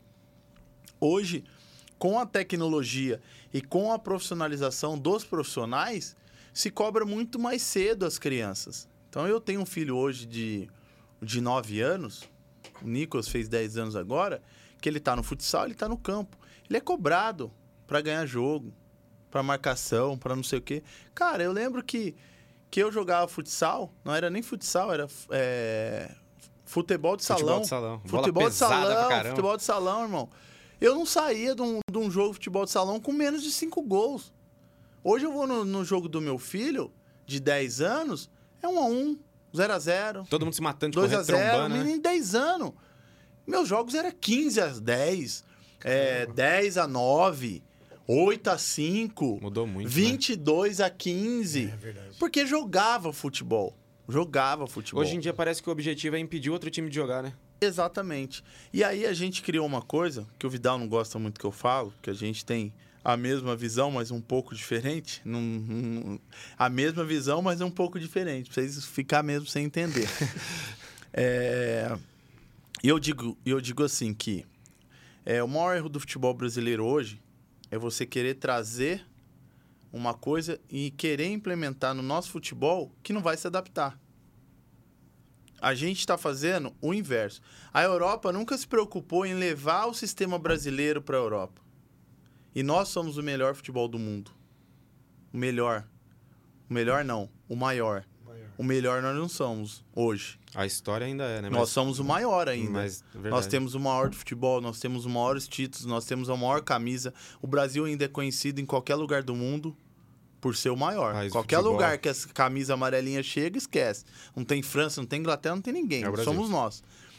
Só que nós estamos trazendo agora a Europa para dentro é, e estamos cada vez mais tirando o que nós, mesmo às vezes ruim, mas que deu certo, a gente tinha essência, não só dos moleques, não só das crianças, a gente também tinha essência de treinador, essência de treino, mesmo que hoje falam que é ruim. Por quê? Porque é ruim. Porque hoje o nego pega como referência os treinamentos do, do, do Chelsea, pega o treinamento do Liverpool, pega o referência do treinamento do Barcelona. Só que o treinamento do Barcelona, do Chelsea, ele não tem Neymar, ele não tem é, o Ganso, ele não tem o Scherer, ele não tem Hendrick, eles não tem ninguém disso aí. Lá é treinamento pra, entre aspas, robô. Os caras são, são criados. Criado que eu falo assim, é um futebol meio que, entre aspas, tá? Normal de Engessado, jogar, né? normal de jogar. Se você, eu lembro até hoje quando eu cheguei no esporte é, para jogar uma Liga dos Campeões e ninguém sabe aqui, eu joguei fora da minha função. Eu fiz uma, eu fiz uma posição que eu nunca faria no Brasil. Eu joguei pela beirada. Eu joguei minha temporada no Esporte de Caramba. Lisboa pela beirada.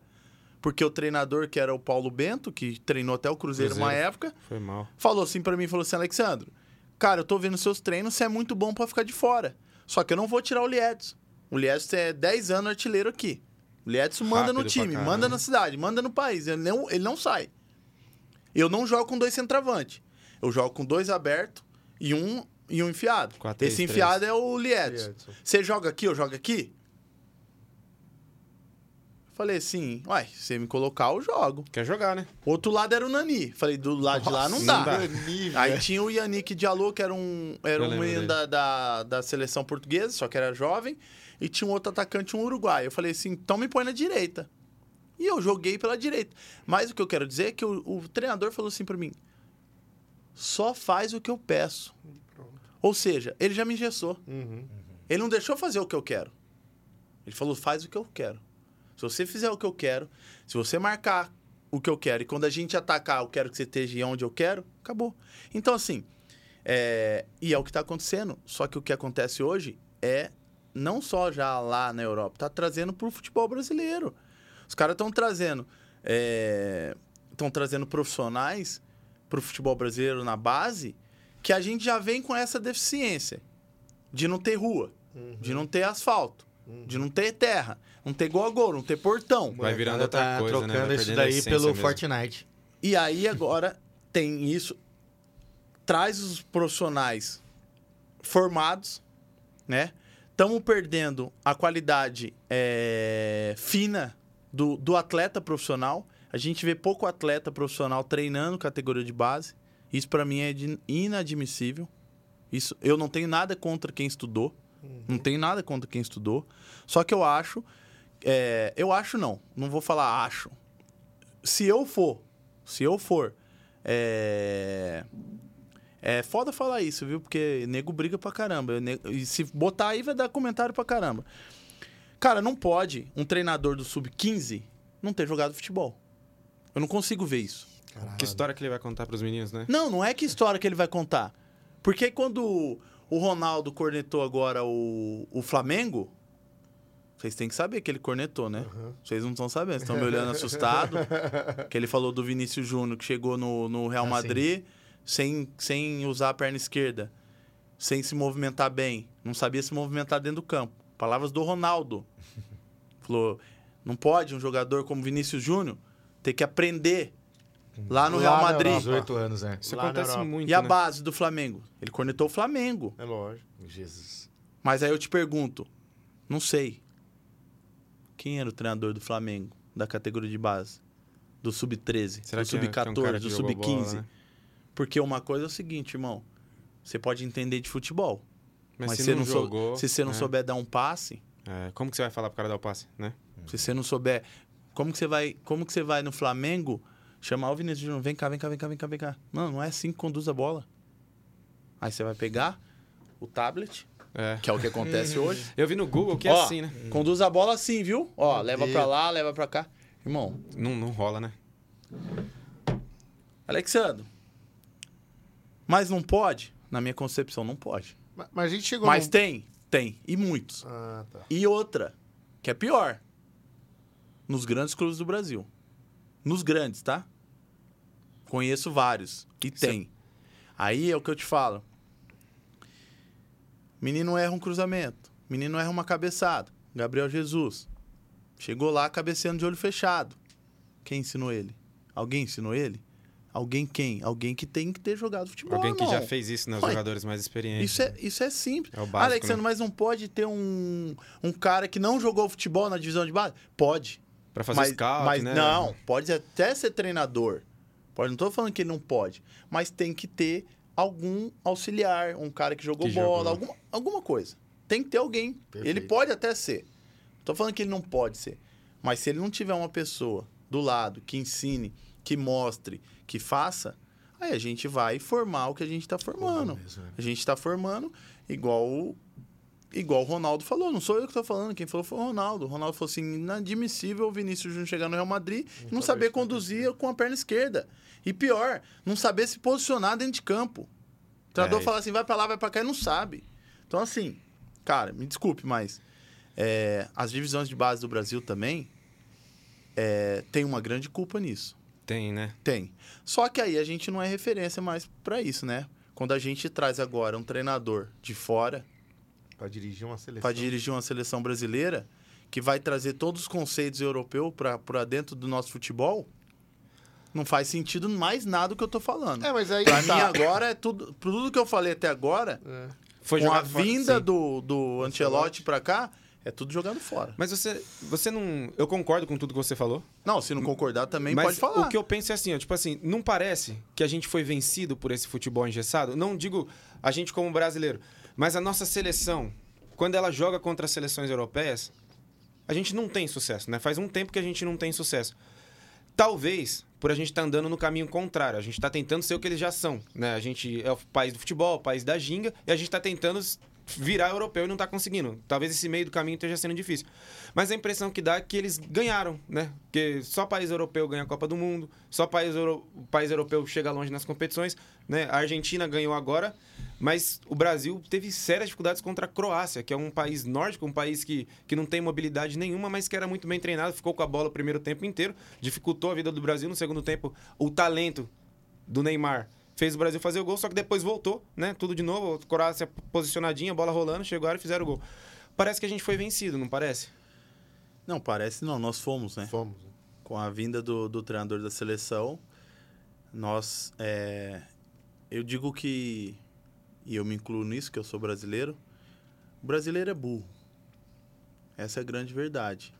A gente quer uma coisa onde nós temos a melhor. Uau. Não dá pra entender.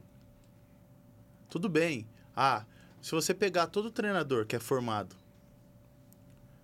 o cara quer treinar no Chelsea, mano. Calma, ele tem que querer treinar no Flamengo, no Vasco, no Palmeiras, no Atlético. Nós temos o melhor futebol. Ah, Alexandre, mas aqui se paga pouco, na, na Europa eu vou ganhar em Libra. Tudo bem.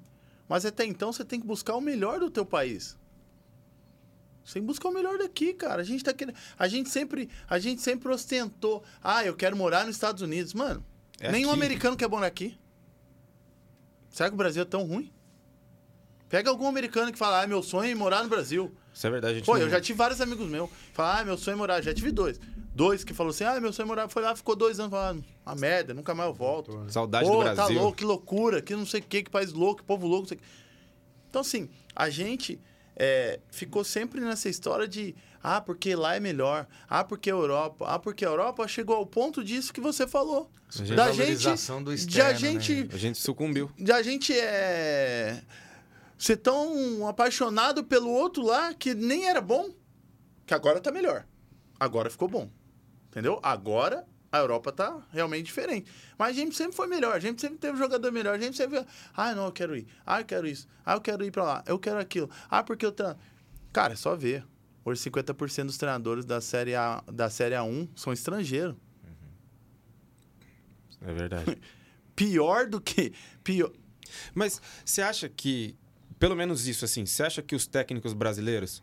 Essa é uma opinião que você pode dar com maestria, porque você viveu o futebol e a gente é fã de futebol, então a gente está em lugares diferentes, né? Você, Você acha que os técnicos brasileiros eles deram uma parada no tempo ou você acha que não existe isso? Isso é conversa fiada?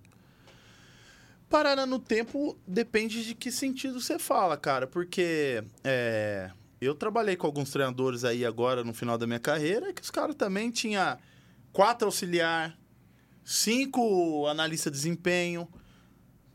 Chegava na, na sala dele, tava lá tudo monitorado, quem é quem. Nada diferente que a Europa faz. A única diferença é a estrutura. É, né? A estrutura é diferente. Então talvez seja uma coisa que a gente A se acostumou a falar, a né? estrutura é diferente. Agora, é, se você falar que os nossos treinadores aqui são mal formados, aí eu posso concordar com você. Porque esse dia eu vi um post, inclusive eu fiz também a licença C da CBF, e eu vi um post de vários atletas e de vários treinadores que falou assim, o curso da CBF é tão bom para treinador que nem, nem, nem o brasileiro eles querem, eles trazem de fora.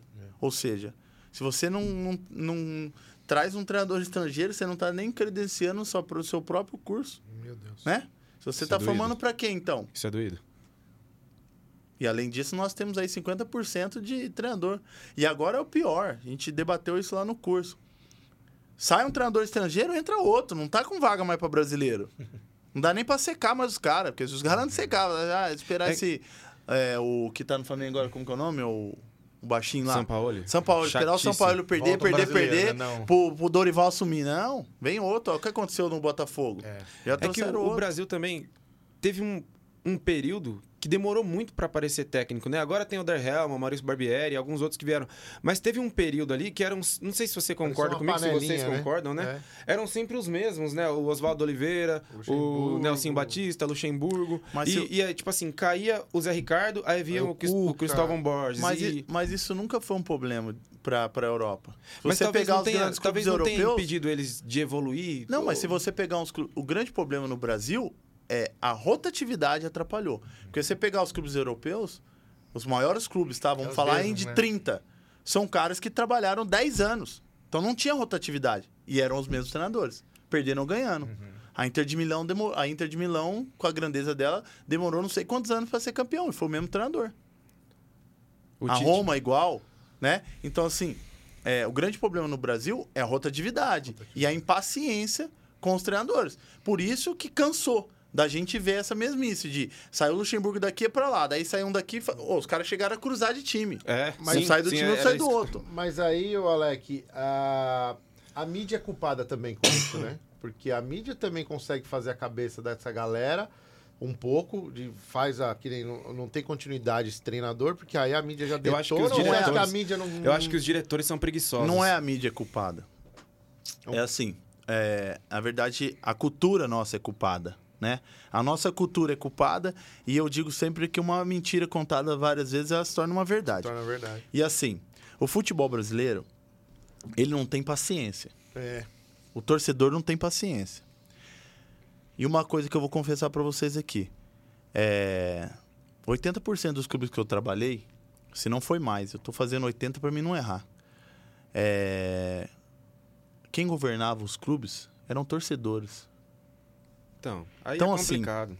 Quando você usa no seu time, no dele, no dele, todos. Todos. Quando você coloca a emoção na frente da razão, você começa a destruir várias coisas.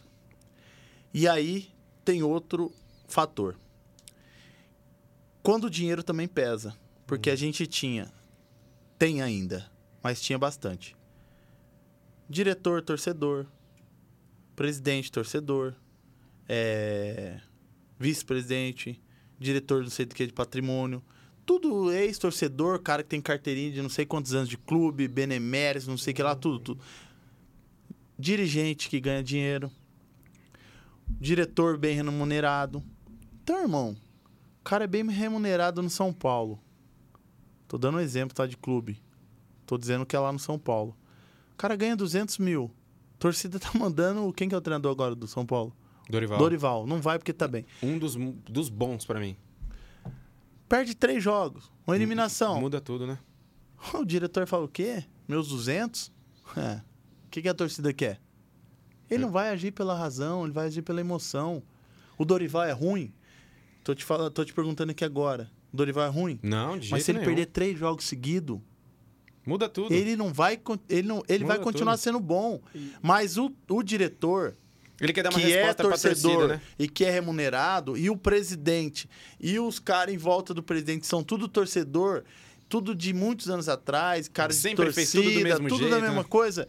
Ah, eu, eu tô tomando pressão da torcida, eu chego no meu prédio, o prédio fala comigo, não sei quem fala comigo. E Precisa daí, dar uma irmão? resposta, né? Então, E então daí você tem que entender, você tem que entender o que o cara é.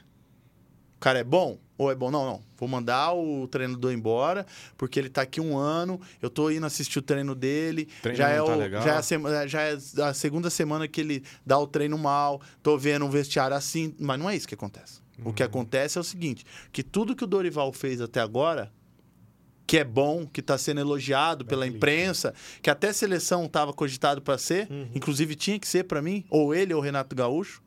Para mim era um dos dois. Eu gosto muito Eu dele. digo por competência e por momento, porque seleção é o melhor.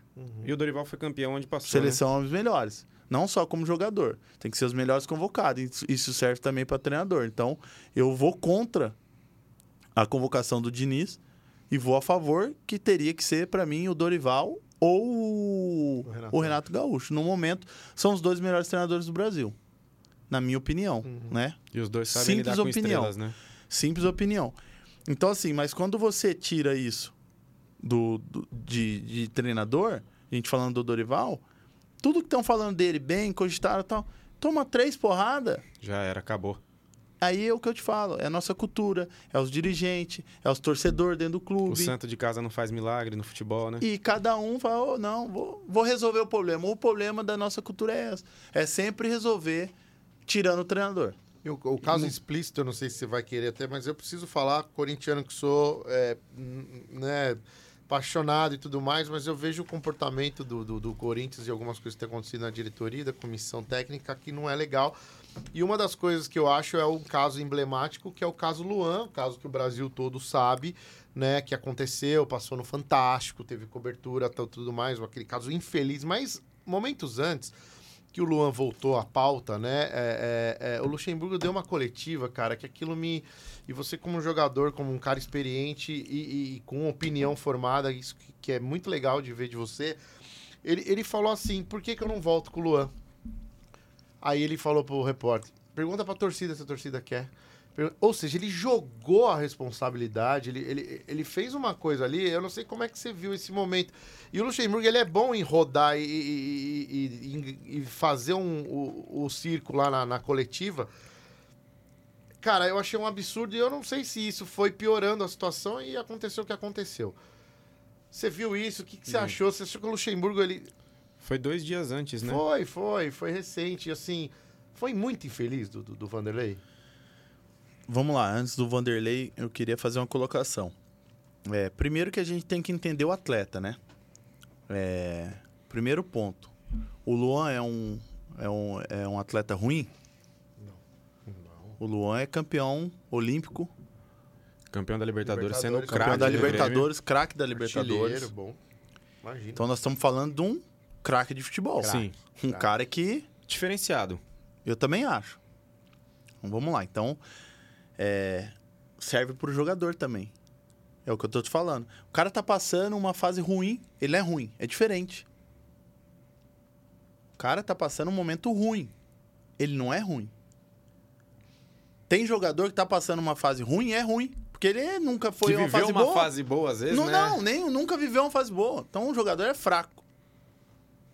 Que é difícil você encontrar em time grande.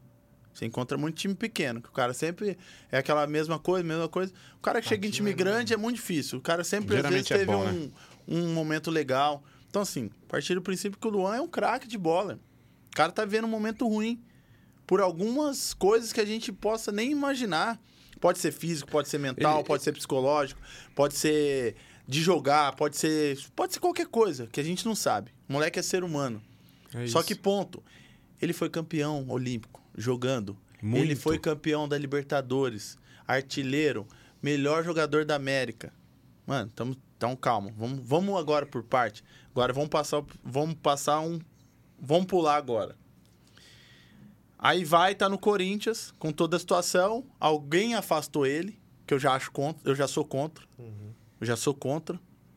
Nem, nenhum patrimônio do clube pode ser afastado. Porque o treinador pode vir, pode, pode chegar como o Cuca chegou e saiu com três dias. Então imagina se o Cuca chega e afasta. Vamos imaginar outro jogador. Renato afasta Augusto aí. Renato Augusto. É. Cria uma, uma, uma ambiente atmosfera, um horrível. ambiente horrível com o cara, joga o cara contra a torcida, contra tudo, contra o embora. grupo, contra todo mundo. Depois de três dias, o Cuca vai embora. E agora? Então, assim, primeira coisa, eu sou totalmente contra afastamento. E eu já fui afastado, tá? Uma vez. Pelo técnico Eduardo Batista, eu no Curitiba. Uau. É. Você pode falar por quê? Porque ele falou que não queria que eu fizesse parte do grupo. Que ele achou que eu não tinha capacidade pra estar pra, pra tá no elenco dele. É duro pro jogador isso, né? É, aí é o que eu te falo.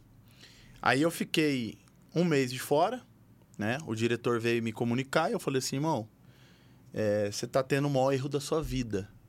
Você como diretor. Você nunca poderia deixar um treinador é, afastar um jogador na sua gestão. Paulo, Quanto tu- mais eu, que ele não tem nada pra falar. E, cara, é tão coincidente, não, porque eu sempre fui assim, graças a Deus, que dois dias antes eu tinha feito um treino e tinha um outro diretor que foi até ex-jogador, o Pereira, um zagueiro, Que jogou até no Santos. Santos. E o Pereira veio me elogiar. Falou assim, cara, que treino que você fez, hein, mano? Cara, puta, absurdo, cara. Treinou bem pra caramba. E dois dias depois o Eduardo me, me afastou do, do grupo. E o outro, e o diretor, que na época era o Augusto, eu falei pro Augusto, falei assim, cara, você tá fazendo uma injustiça da sua vida. Inclusive, há dois dias atrás, o Pereira veio me chamar a atenção que eu tava treinando muito. Eu tinha arrebentado no treino. Mas enfim, ele me afastou e alguns meses depois ele foi embora. O Argel chegou. O Argel me botou no grupo. Uma semana depois, o Argel chegou na segunda-feira. No domingo eu joguei dentro do Couto Pereira, capitão do time, e fiz o gol da vitória. Então assim, eu tava afastado por quê? Que absurdo, né? né? E aí na minha carreira eu nunca fui afastado por treinador nenhum, só por ele, só pelo Eduardo. E, e não foi questão comportamental, foi na cabeça dele técnica. Então assim, a gestão ela foi emocional, ela não foi razão. Porque se ela é razão, ela fala: "Não, não, peraí. O Alexandre jogou ali, aqui, aqui, nunca tive, nunca, nunca ouvi problema do Alexandre porque você tá querendo afastar o cara. Qual o problema que você tem com ele? Não, não, não. Eu não quero Aí fica aquele embate. De, de eu lavo minhas mãos, Aí- deixo o técnico, é, aí eu né? embate, aí o que, que o diretor faz? Ah, então, se é ele que quer, eu não tem mais força pra fazer Lavo minhas nada. mãos. Tá errado, o treinador não pode ter o domínio total do clube. Como não teve. Saiu, depois de um mês eu, eu, eu joguei, fui o capitão, e depois a gente foi campeão até. Com o Argel. Então, assim, é, para mim já é um erro absurdo Afastar. afastar Então, jogador. que tá a não ser indisciplina. Então isso que Diferente. tá acontecendo no Santos, que o Paulo Turra tá fazendo agora. Ele afastou sete jogadores, né? Cinco por deficiência técnica na cabeça dele e dois por comportamento. Então isso Você é acabou de falar, né? você, né? Você acabou de falar na cabeça dele, né? É, é complicado É, mesmo se, isso, eu, né? se eu sou o diretor, se eu sou o diretor, Você vetaria. se eu sou o diretor que tá lá, primeira coisa que o Paulo Turra tá falando o quê? Quem foi esse Quem contratou esse esses caras? imbecil que contratou esses caras? É isso que ele tá falando. Se é pra gente Tá falar desautorizando aberto. tudo que já foi feito, né? Criativo, Quem né? que Existe um esses- valor Quem que esses caras que né? vocês É, foi contrataram, gastado, gente? Quem esses investido. caras que vocês contrataram, pelo amor de Deus? É, É, isso que ele tá falando pros caras, tá jogando toda a história. Das vezes um diretor, que eu não sei quem é, quem é enfim. Mas se o cara deixou também, O ele tá, Falcão. tá dizendo o quê? Opa, eu errei mesmo. Tá assumindo o Porque erro, o né? cara tá deixando. Não, não, Paulo Turro, opa. O que Não é- tem é isso é aqui, assim, irmão. Ah, não quer? Valeu. Tem outro que quer. Aqui é Santos, irmão. Quem contratou fui eu, o time é esse. Isso Trabalha aqui é você. planejamento. Ninguém caiu aqui de paraquedas. Verdade. Isso é Só louco, que né? Tem coisas no futebol que a gente Só não que eu sabe. acho que no caso do Santos especificamente, os diretores, a gestão do Santos tá meio que querendo, ó, deixa o Turra lá, se acontecer alguma coisa foi ele, porque tá bem pesado lá. A impressão que dá é essa, eles estão meio que lavando as mãos, Então, né? estão usando o quê? Estão jogando pra galera, né? É a cultura do brasileiro, né? Então a gente não tem também como ficar culpando o treinador. E aí, só que acontece. Aí quando a gente se depara hoje com a situação da seleção brasileira, com um treinador interino que tá no clube e na seleção. Que bagunça, Já é né? um erro Faz enorme. sentido Já- nenhum, mas né? isso já aconteceu, mas é uma bagunça, né? é horrível. Uma bagunça. Ele vai É convocar, e horrível. aí? Se tiver em fase decisiva aí, ele vai convocar mais nego do Flamengo, do Fluminense, e aí? Esquisito demais isso, né? Não, cara, Ele e tem um outra, negócio na mão e, outra, dele. e outra coisa. É, é só reparar fisionomia dos treinadores brasileiros. Os caras envelhecem muito rápido. Futebol cobra demais. Se você pegar os grandes treinadores, e eu conheço bastante, sou amigo de alguns, os caras falam assim, Alexandro, esses dias eu falei assim, ah, eu tô fazendo curso, você quer? Você quer isso mesmo? Que é isso pra sua vida? Ah, mas vocês não estão? Pô, a gente tá, mas a gente é apaixonado, mas é, é foda. É desgastante pra caramba. Você É pegar os injusto, caras, né? os caras os cara envelhecem muito rápido. E o que, que eu quero falar com isso? O futebol é muito desgastante e você tem que ter controle, porque o jogo é quarta e domingo, quarto e domingo, quarto e domingo, sábado, segunda. Como que o Diniz controla quarto e domingo o time dele pensando na seleção? Ah, ele é mágico, então. Ou ele, ou então não precisa do Ancelotti. Porque se ele vai conseguir dar conta do Fluminense, que ele já não tá dando, né? E vai agora dar conta da seleção, não dá, não dá para entender. Voltando- vai acabar, né? voltando- do do Luan. Não, vou falar do Luan, Aí. do Luxemburgo. O não Vitão vou tem uma pergunta também. Não vou correr, depois. não. Bora, é, porque eu quero saber da sua posição ali. Na verdade, é, o, o repórter deu uma pipocada, né? Deu uma pipocada. Quando o Luxemburgo responde aquilo, não, você não tem que fazer essa pergunta pra mim, você tem que fazer pra torcida. É. Que é a torcida que não quer ele. Aí o repórter, Aí o repórter tem que falar, então tá bom, Luxemburgo, põe a torcida pra treinar o time. Se é a torcida que escala, Nossa. Nossa. Fico imaginando o repórter põe a torcida Pô, treinar o Deus. time então, Ele ué. vai ouvir. Ué, já que você já que você tá aí, você tá falando que você não tem poder nenhum de verdade. mudar? É verdade. Tá mandando eu perguntar pra torcida? Então amanhã eu vou perguntar pra torcida qual a escalação do time. Nossa, foi feio demais. Foi feio demais. A gente, como corintiano, a gente Então, viu quanto que foi assim, feio. Foi desonesto, né? E vou te falar, descredencio ele. Que o treinador tem toda a força pra botar, tirar, que foi o meu caso, que o Eduardo me tirou, e pra colocar quem ele quiser. Chega e coloca, tira e põe, é o treinador que manda, irmão. Ele jogou lá pra torcida pra... porque ele também não quer. Lavou É. as mãos, Não, porque ele não quer. Ah, entendi. E não porque é se a ele quisesse, vez. porque ele, se ele quisesse, E E, não- vou falar mais, hein? Vou falar aqui. Você Nem era falar. mágoa do Eduardo Batista? Não, não. Não, porque eu fui fe... Assim, não é que eu não, não é que eu guardei mágoa do Eduardo Batista, eu não guardo mágoa porque mágoa Não, Deus não você, É, né? Deus não gosta que a gente Mas depois você nunca perguntou pra ele, tipo, "Ô, vamos falar aqui a real, vai. Por Eu trabalhei com o Eduardo em três lugares, cara, você acredita? Ah, Três lugares. Mas, assim, é, eu não tive mágoa, por quê? Porque eu, eu sempre faço uma, uma reflexão na minha vida. E como ele começou ali falando do cartão vermelho, né? Então eu sei quem eu sou. Top. Eu trabalhei em 16 clubes e trabalhei com mais de 40 treinadores. E eu tive um treinador, que que nesse caso foi o Eduardo Batista. Então, assim, dentro de uma porcentagem, eu tô 99,8 Uhum. Com os treinadores. Não tenho. uma- Não... Trabalhei com o Luxemburgo, tô falando aqui dele. Uhum. Puta de um cara, um cara honesto, um cara foda, entendeu? Acho que ele errou sim. Se ele quiser, ele traz o Luan. Tô falando só isso. Se ele quiser, ele traz o Luan. Não precisa perguntar pra torcida. Se ele quiser, ele traz. Acabou. Ele banca quem ele quiser. Trabalhei com Cuca, com é, Tite, né? Paulo Tuori, Tite, René Simões, é, Dorival, todos os treinadores. Não tive problema com ninguém. Pelo contrário, na maioria deles, eu fui capitão.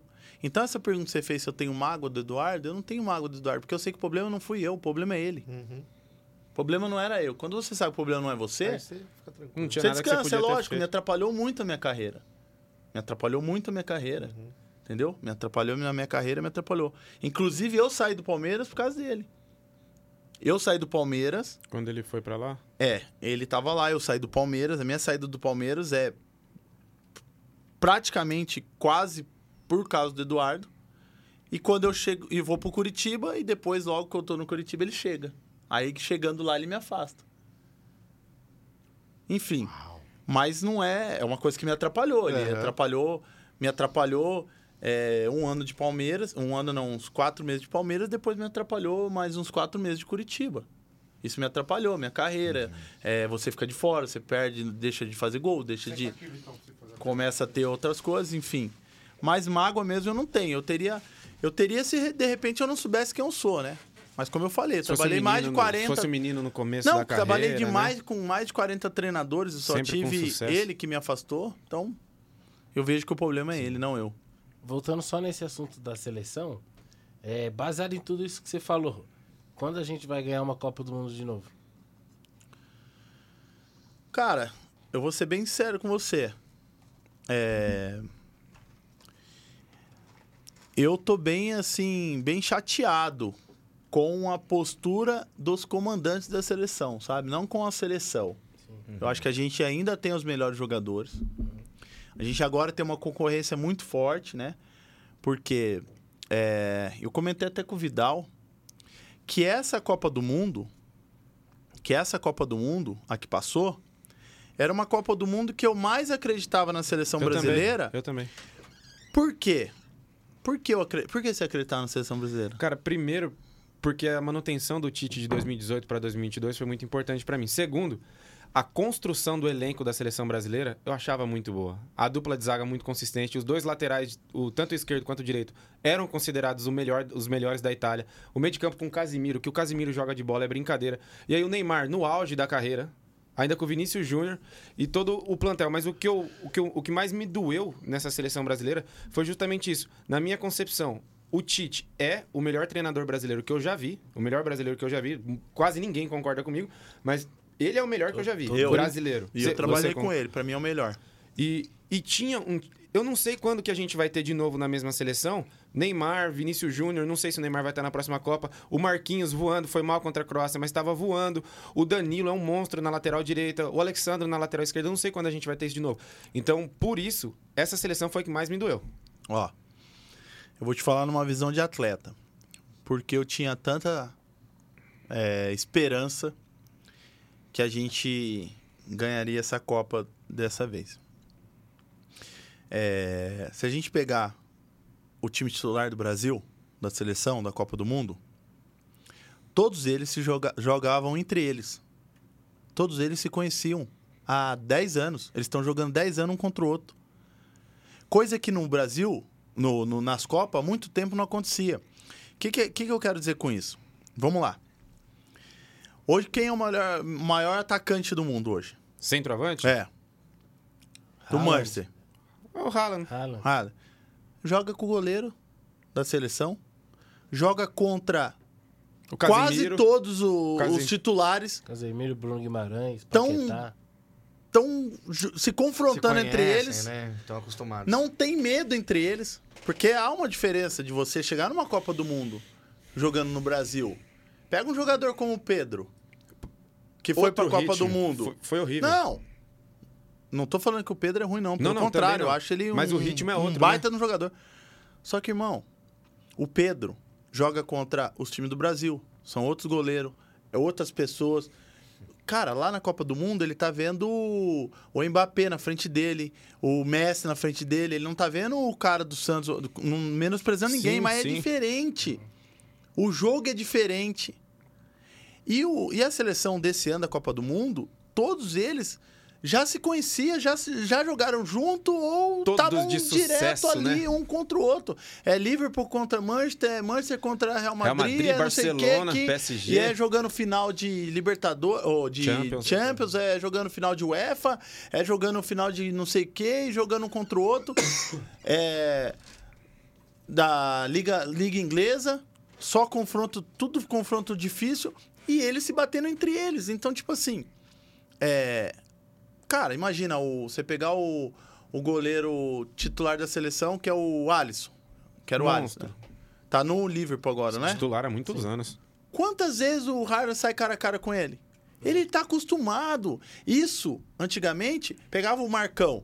Marcão chegava na Copa do Mundo, imagina o Marcão, que é um baita no goleiro, meu irmão, meu parceiro. Mas diferente, vai chegar na Copa do Mundo, vai enfrentar o Haaland, irmão. É. Vai vendo o Haaland vindo da frente dele, é outro jogador, é outra história, é outro esquema Outra de jogo. velocidade, né? Outra potência de chute. É outra atmosfera. Então, assim, o que, que eu quero dizer com isso? É, o psicológico também dos nossos jogadores, tipo, estavam bem tranquilo. Nada diferente do que eles fazem no dia a dia. Então, isso me, me deu muita esperança. Cara, o, o Manchester joga contra o Liverpool, joga contra o Real, joga contra o, o, o City, contra o PSG, de igual para igual, e com os caras tudo brabo.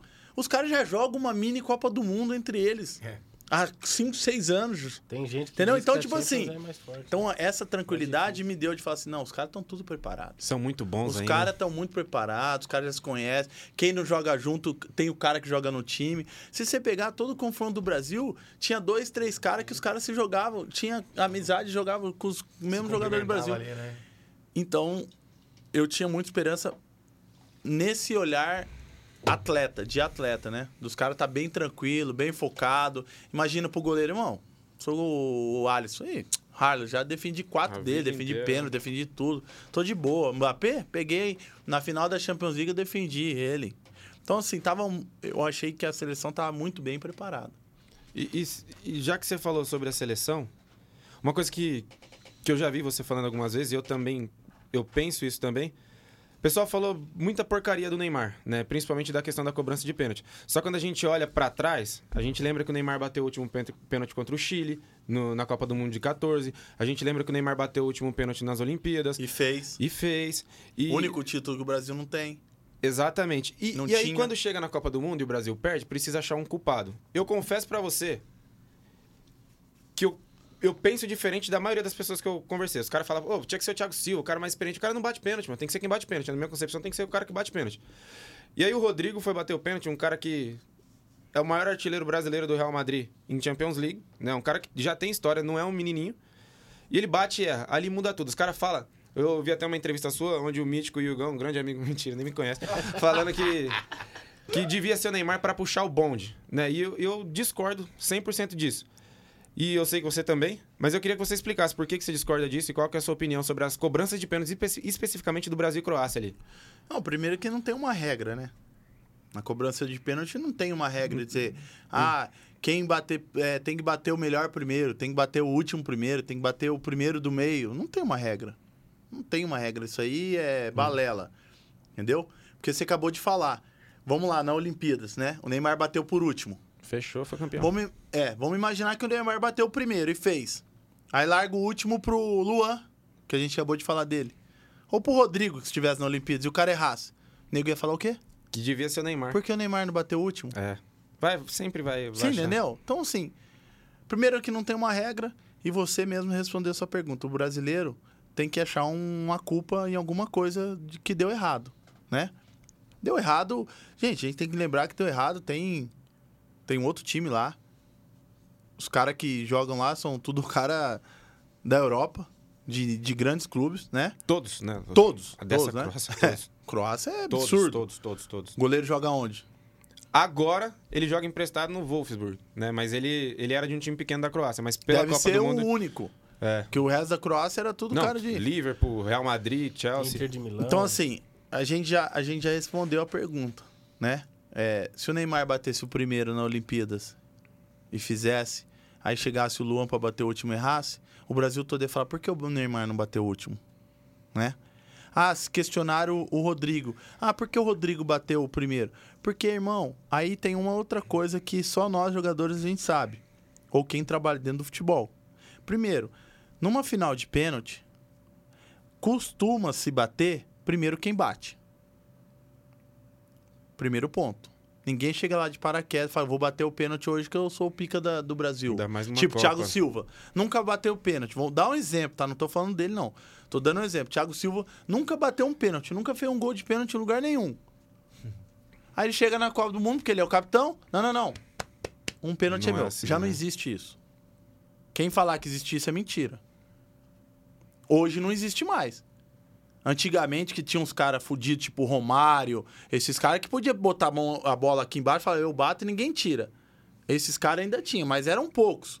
E que treinava pênalti, que batia pênalti. Tô falando no caso de, de um cara aleatório, fala igual o Thiago Silva, dando um exemplo do Thiago Silva. Então já não existe isso.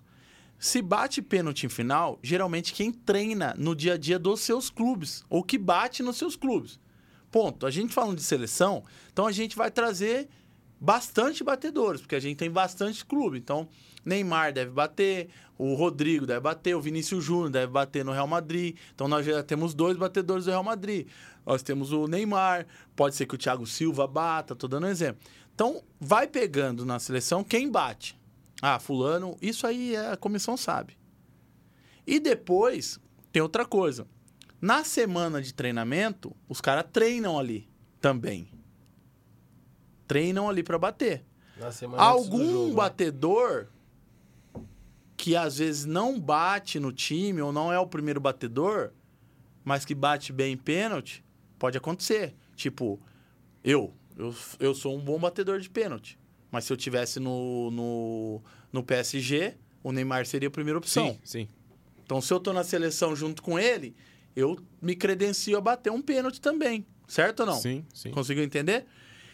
E no dia da semana, na semana da- do treinamento, tem os treinamentos de pênalti. Alguns caras vão bater ali um treino, ó, um bate bem, outro bate. Às vezes o cara que, que é batedor, tipo, vamos supor, Vinícius Júnior, bate no Real Madrid, chega lá no dia erra dois. Aí fica aquela dúvida, aí, bate, não bate? Não, não, ele bate porque ele é batedor. Não, e aí, tá bem, Vini? Não, melhor não, não tô legal, o tornozelo tá ruim. Mas não existe, em hipótese alguma, chegar lá na hora, ainda mais com o Tite, mano. Tite é... É, é o treinado, né? Não, o Tite é. Cara, o Tite é o cara seguinte: o Tite é merecimento, irmão. Ele não, ele é o cara, um dos treinadores mais justos que eu vi na minha vida. O cara precisa merecer. E pra estar ali numa Copa do Mundo, pra estar ali pra bater o pênalti, realmente é os caras que treinaram, é os caras que mereciam estar. Agora, a regra, como eu já falei, não existe. Se a gente põe o Neymar pra bater primeiro, Não vale dois, né? A mesma coisa. Não, se põe o Neymar pra bater primeiro e o Rodrigo por último, o Rodrigo perde, nós Nem- ia falar a mesma Neymar coisa. pipocou, tinha que ter batido o último. A gente ia falar a mesma coisa, então não, não existe isso. Estão tão crucificando, ah, botar o Thiago Silva. O Thiago Silva nunca bateu pênalti. Vai botar pra bater pênalti assim, não é, não é sorte, não. Tiraram lá a caixinha lá, ó, Thiago Silva primeiro, fulano... Não, não, não. É a seleção com os Não, melhores jogadores seleção. de um país jogando o jogo mais importante Isso da vida aconteceu, deles, né? eu acho que era essa a resposta que, seria, que você queria ouvir, aconteceu comigo na Libertadores. Na final da Libertadores, do Atlético Mineiro, pra quem não sabe, a gente foi pra final nos pênaltis. E no mesmo time tava eu e o Ronaldinho Gaúcho. Quem bate melhor? Ronaldinho, Quem bateu primeiro? você. Ele nem bateu, né? Ele nem bateu. Ele nem bateu. Então eu tenho um exemplo que eu mesmo presenciei. O melhor batedor ficou por último. Mas não foi uma regra. E nós Sim. ganhamos. E, e já que Se ele bate primeiro, sobra eu por último, beleza. Usou da mesma regra.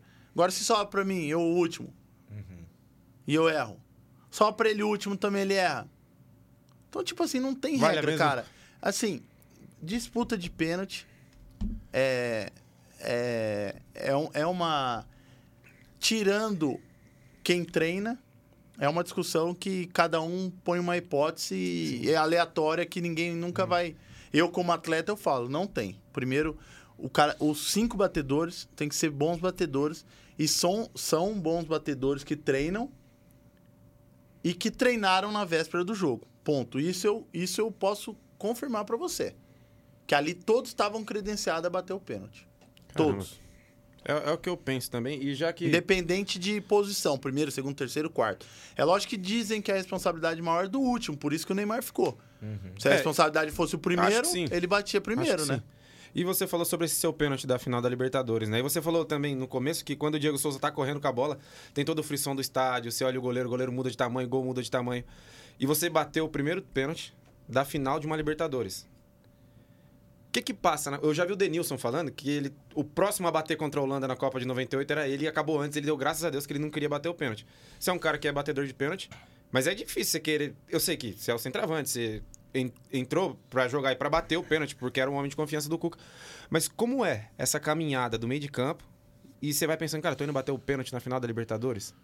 Ou não pensa isso? Pensa. Não, e pra mim também foi difícil, porque a gente. Eu bati também na, na semifinal. Tijuana, né?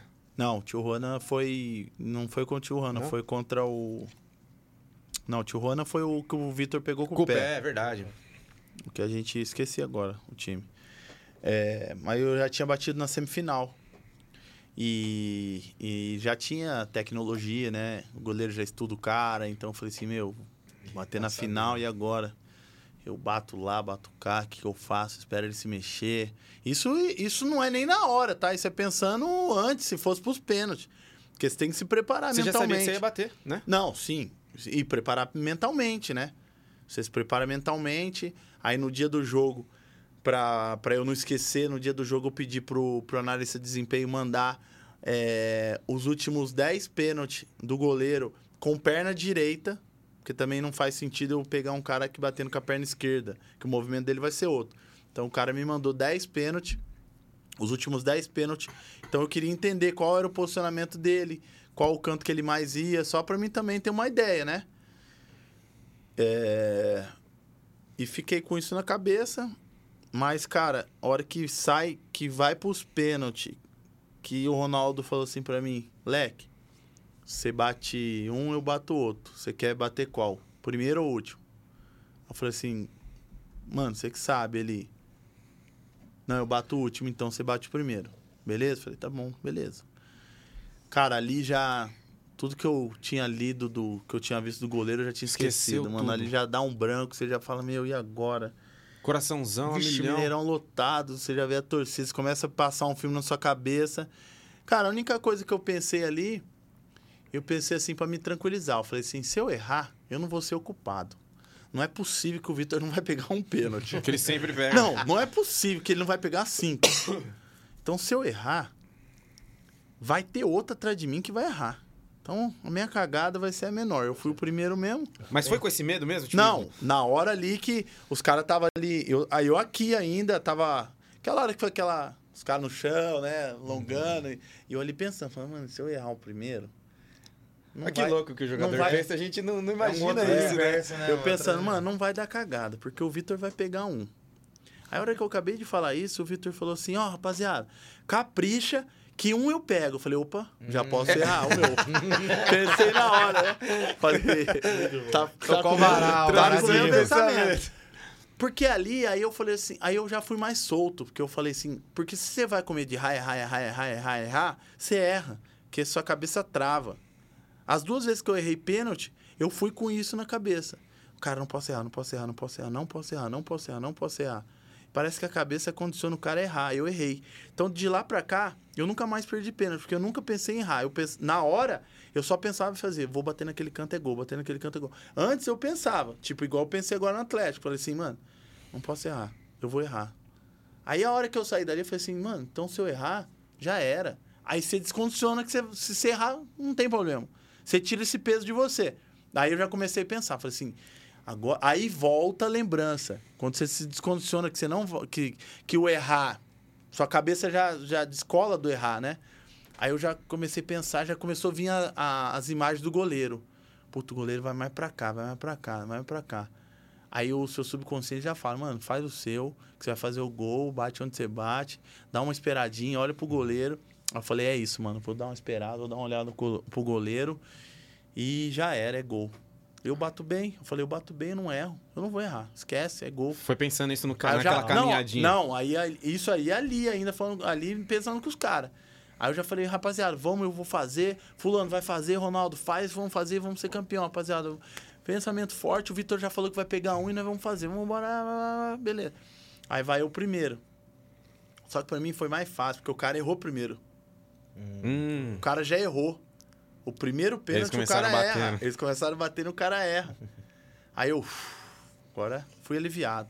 Mas aquele caminho, mano, é longo, hein? eu imagino, A bicho. perna começa a tremer, você vê o estádio lotado, você vê as pessoas que era pequena ficar tudo grande, parece que o Você consegue de- ver, assim, os rostos? assim, Não, o rosto você vê tudo, mano. Tem uma hora que você tem que Deus, bicho. tem uma hora que você concentra, assim, é que o poder de concentração, é, você não consegue concentrar antes do, do momento, né?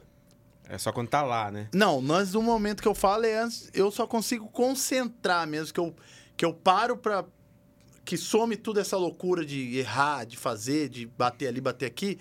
A hora que eu ponho a mão na bola aqui, que eu tô ajeitando, aqui eu já sei o que eu vou fazer. Aí eu já tô concentração máxima. Aí, irmão, pode cair o estádio lá atrás, que eu não tô vendo. Não, gol não tô bater vendo. Eu não tô vendo. Pode cair o estádio, pode entrar 10 pessoas invadindo com arma, eu não tô nem vendo mais Já ninguém. era. Eu já tô vendo só o gol, o goleiro e onde eu tenho que fazer o gol. O que eu tenho que fazer. Tanto que eu respiro fundo pra caramba na hora de bater o pênalti. É, deu até uma agonia. Eu, eu lembro onde eu tava assistindo esse jogo, deu até uma agonia que demorou. Não, demorei. Eu demorei porque eu falei assim, eu é, tinha um tinha um goleiro que eu joguei com ele. Ele falava assim, cara, quanto mais você esperar, mais o goleiro fica ansioso, E mais fácil fica pra você. Cara, isso o cara me falou em 2002. Era o Nilson, goleiro. Um goleiro jogou comigo no Vitória, depois foi pro Vitória de Guimarães. Cara, o cara falou muito tempo atrás, e olha pra você ver, eu fui levar pra Libertadores. E os caras falaram assim: quanto mais você demorar, mais o cara vai. Cara, ali eu lembro que eu. Nervoso, perna tremendo, coração batendo a mil, demorei, demorei, demorei. Eu vi o goleiro, quando o goleiro ficou salteando, salteando, falei: agora já era. tipo. Aí bati. Eu lembro até hoje quando eu entrei no vestiário, o Calil, o presidente do, do Atlético, deu um grito. Aí na oração ele falou assim: Deixa eu falar uma coisa. Ou deixa eu falar uma coisa. Seu, senhor Alexandro, pro senhor Alexandro, o senhor quer me matar do coração? Falei, por quê, presidente? Falou assim: Rapaz, parece que você congelou e que você não saía do lugar na hora do pênalti. Mas deu essa impressão. Meu coração foi a 180, ele falou, de batimento. Eu quase tive um infarto. Eu falei assim, presidente, sabe por que eu Imagina o parei? O meu tava 280. Se eu dou um Nem passo pra frente, eu caio duro. Por isso que eu tive que esperar até o batimento dar uma, uma, dar Imagina o goleiro desacelerada. também, né? Então, assim, É, são coisas. agonia, o goleiro... Mas quem fala que chega ali com tranquilidade pra bater, é tudo mentira. O bagulho é muito que- mais sério do que a gente Ah, imagina. Aí eu tava pensando aqui, né, na nossa conversa, a gente falou vários temas, né, e dá pra ir lembrando, né, quem você falou do melhor zagueiro que você é um dos maiores, né, Thiago, questão do é, de técnico, né, do Tite que você comentou, questão de elenco, né, que foi é, aquele elenco do Inter, né, que você disse que era um, um, ma- muito mais encaixado e tal. E, e agora a gente falou desse momento de pênalti, daí envolve a figura do goleiro, né? Eu queria saber, assim, dos goleiros que você enfrentou, né? Se tem algum, assim, que foi, assim, não só, de repente, o mais, mais difícil que você encarou, que tal, que fazia uma leitura da, da- de onde você ia bater a bola, ou, de repente, se teve um que ficou marcado, assim, de vocês terem um duelo, assim, de sempre você eh, ter um goleiro que pegava no seu pé, ou que você tinha dificuldade de marcar gol nele. Tem algum, assim, que se destaca ou não? Eu vou fazer igual o Luxemburgo falou. Eu acho que essa pergunta você tinha que fazer pros goleiros. acho que devia ser pros pra você goleiros. tava Não. super tranquilo. Pra mim, Ninguém- não, pra mim super tranquilo. Eu tive um prazer enorme assim. é, aí é o que eu falo do atleta, né? Que eu falei do- dos atletas estarem é, lá na Europa já e olhar o Haller e tipo para eles é igual que o cara joga quase todo final de semana contra o cara e quanto eu joguei com o Oliver Kahn Caramba. Caramba! pela Liga dos Campeões, mano lá ainda, lá em Munique, Caramba. no estádio deles. Então, quando eu entrei assim, que eu olhei, falei, caramba, mano, olha esse goleiro, quem é, tio? tipo, eu bati a figurinha do cara e eu vou E jogar agora contra o cara. aqui. Então, assim, foi um prazer muito grande. Assim, foi um orgulho meu, assim. Acho que foi um dos... Tirando, assim, título, acho que eu, foi um dos poucos momentos, assim, que eu me emocionei, cara. Eu Foi quando eu entrei, assim, na- lá em Munique, é, tocou o hino da Champions. Aí eu olhei o time do, do Bayern entrando, assim, falei, caramba, mano, de onde eu saí, isso. eu tô, olha os monstros que tá aí. Aí eu olhei pro goleiro e falei, nossa, olha o cara, mano, mas eu vou meter gol nele, mas não meti, mas eu pensei. Tentei, mas não deu. Ele era bom mesmo? Ah, Ou ele nem- era nem bom foi e chato, bom e chato. Eu briguei com ele, tem uma, Que orgulho ter foto. brigado com o Oliver Pô, né? Tem uma foto na internet, porque ele, ele. Alguém chuta do nosso time, não lembro. Bate, rebate assim, escapa, ele dá uma escapadinha. Ah, eu chego, eu já vi que eu não ia chegar antes dele, né? Mas eu cheguei já chutando ele, bola e tudo. Cara, esse cara levantou brabo, Ele é grande? muito. Grande e forte. Só que aí eu. Ele, ele vem pra cima de mim eu, tipo, tento empurrar ele. Aí na foto tá parecendo Você que eu dou um mãozona ali. tapão nele assim, tá ligado? Mas na verdade ele que me deu uma empurrada, que o lance não segue. Ele me deu uma empurrada que eu fui pra trás assim, ó. Aí o, tava o Lúcio e um outro zagueiro que era maior do que o Lúcio aí, tal de Van, não sei o que, Van, Van Bomber, Van, alguma coisa. Grandão também, os caras já separaram ali. Aí já não deu nada. Uma coisa a gente sabe, ele tinha dificuldade séria de encaixar a bola rasteira, o É, então, né? foi essa. Rapaz, Foi essa aí. Que ele escapou e eu cheguei chutando a ele gente com é bola e tudo. pentacampeão. Naquela hora eu porque nem ele não lembrei. encaixa a bola assim, né? Aquela hora E ele foi o melhor goleiro daquela Copa, tomou mais gol do que o Marcos, né? Melhor jogador daquela Copa. Eu não entendo Não isso. vem puxar a sardinha pro Palmeiras. Falando de nove agora, Esses nove que estão surgindo, Vitor Roque, Hendrick. Ah, o homem faz tudo, entrega o lanche, traz comida pra É nós. nove. É nove, É faz nove, gol. é, ele é nove. Faz gol faz, também? Faz gol de vez em quando. Ele reclama mais do que faz gol. Faz pergunta. Faz pergunta, fala, filma, é o bichão mesmo, né? É. Mas e esses nove, nove que estão saindo? Porque não é, mudaram também o estilo de nove, né, hoje em dia, né? É, tem que ser mais móvel, o Gabriel Jesus é móvel, tem o Pedro que é mais fixo. O que, que você pensa sobre Pra isso? mim, o melhor 9 hoje desses da nova geração é o ML, Marcos Leonardo dos Santos. Pra mim é. É IML. IML. Não, Ouvimos risada aí Não, atrás. não. Ô, louco, ele faz gol demais. Ele, ele é um monstro. Não, mas e essa nova geração de nove, você acha que tá bem encaminhada? É, a gente. é, você mesmo falou, né? Você é nove, você sabe o que eu tô falando. A Olha, gente, essa é pra guardar pro resto Não, da sua vida, mano. corte É, vai ter vai ter corte. vai ter corte. Essa é pro resto da vida, hein? Você é nove, sabe O grupo que é, lá do? Resenha que me É, aguarde. que vai ser toque de celular isso aí. A gente. É, a gente. Mas nove perde gol também, não perde? Eu não. Eu não, foi ótimo. É, mas se a gente pegar hoje é, a, a, a mudança do futebol, ela acabou mudando também, né? A gente vê poucos nove de referência, Sim. poucos nove, né? Então, Até a assim. estatura, né? Vitor Roque, Hendrick são menores do que o padrão. É, andou se bagunçando um pouco, né? No, no, de uns 10 anos pra cá. Aí inventaram o falso 9. Falso nove. Aí depois voltou o centroavante, né? Porque começaram a jogar com dois abertos, aí voltou o E centroavante. tem o Yuri Alberto que é o 9 falso. É. aí, mas assim, eu. Eu acho que o 9 tem que fazer gol. Na verdade, eu acho que 9 pra mim, quem veste a camisa 9 tem que fazer gol, né? A 9 sempre foi referência de gols. Então, é, o atleta que veste ela tem que saber que tem um compromisso de fazer gol. Pra seleção, quem que é o nove? O 9 hoje, cara, eu ainda gosto muito do Gabriel Jesus. Eu acho que ele. A lesão que ele teve Atrapalhou. né? atrapalhou bastante ele, mesmo ele já ter feito uma outra Copa. Eu gosto muito do Charles também. Eu acho que.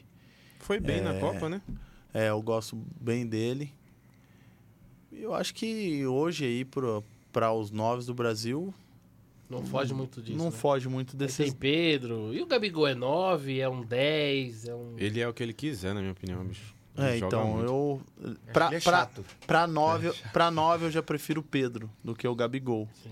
Mas eu já acho o Gabigol mais jogador do que o Pedro. Dá pra entender É. ou não? Sim, sim. É porque o Gabigol, ele é mais versátil, né? No Santos mesmo, ele jogava como um ponta direita e o Ricardo Oliveira era centroavante, né? Aí, quando ele volta pro Santos, que ele começa a jogar de centroavante. A base toda, ele fez aberto, né? É, então, mas é, a- às vezes a gente é, culpa o atleta, né? E, e eu digo que.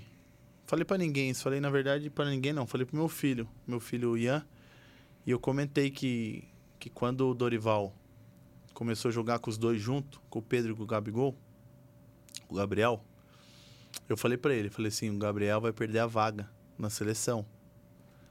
Por quê? Porque o Pedro vai fazer mais gol que ele. Por quê? Porque o Pedro tá mais próximo do gol do que ele. E o Brasil tava com uma brecha de 9. Todo mundo querendo um 9, um 9, um 9, um 9, um 9. E qualquer 9 do, do, do um Flamengo vai pra seleção. Com certeza. Precisa ser só o Gabigol. Qualquer. 9 do Flamengo, com Pedro. Naquele momento de aclamação no Brasil, qualquer 9 que, está, que estivesse bem no Flamengo iria pra Copa. Alguém tem dúvida disso? Não, nenhuma. E quando o Gabriel abre espaço pra isso, eu falei pro meu filho, ele vai perder a oportunidade da Copa do Mundo. Porque ele não vai de beirada, ele não vai de meio. Se ele tiver que ir, ele vai de centroavante. E de centroavante, se o Pedro agora começar a fazer gol, Vai quem Pedro. vai é o Pedro. E não deu outro. Isso aí. Ó, vou, seu. Senta chato aí, senta aí. Caramba, deu, Deu choque, velho. Tava O homem dá até estática. choque. Não, é porque a gente tá faz chegando tudo, dá na reta choque. final aqui do nosso papo. É, passou de duas horas? Passou. Passou de duas horas e tem assunto, porque eu tenho um monte de assunto. Queria polê mais polêmicas. Queria que ele falasse mais do, do futebol atual, Cutucar, né? né? Cutucar que, que eu e o Vali, a gente meio que concorda que o Hendrick é né, superestimado, Eu tem um monte de jogador. que fazem com ele. O, o Diegão fala que o, que o nosso, O Rony nosso me- amigo Rony é melhor que Pelé. não, não, não. A pergunta era quem. Não, mas se ele- o Rony era digno de vestir a amarelinha. E eu falei que era. É, é, enfim, tem um monte de coisa que. Me dói sei os lá, de repente ouvidos a gente isso. pode marcar também pra ele voltar, pode marcar pra ele lá no da rádio, que nós estamos na Clipe FM também todos Ao os vivo. dias, às 19 horas. Para você que não é, é, de Indatuba e região, pode acessar pelo aplicativo e site da Clipe FM é, e ouvir a gente todo dia, né? É, também não deu muito para falar do, do extra-campo, mais a, a parte mental, até que tem a ver até com, com o cunhado dele, que ele deve ter passado poucas e boas aí também, e visto também, né? a- a Essa parte mais psicológica e mental de jogadores, mas, cara. Eu acho que a gente tem que estar, assim, lisonjeado de ter recebido um É cara honra muito grande. da patente que tem no nome Esse aí Gol. eu, eu vou chegar em casa e já vou começar a editar esse Olha lá, ele não aguenta, ele já vai soltar os isso é caras. uma- Fique Tem muita preparado. coisa boa pra gente. Que os nossos cortes, aquele, aqueles seus amigos lá que você falou daquele podcast, eu não lembro, é pode alguma coisa. Pode pá. Eu, você que tá falando. Aqui, ó. Mas nós Eu vamos... que tô falando. nós parei, vamos- a única coisa que eu falei foi pá. Você viu? Eu só falei pá. É isso que ele Ó, faz. nós vamos muito mais à Muito frente mais que os caras. né? Tá de brincadeira. Alexandre, primeiro agradecer o Vidal, o Fábio Vidal, que virou nosso com. Não é com cunhado, ele virou É, nosso. com cunhado, cons- todo mundo agora. Conco sócio. Nosso sócio. Deco não tem mais irmã, não. Eita, nós?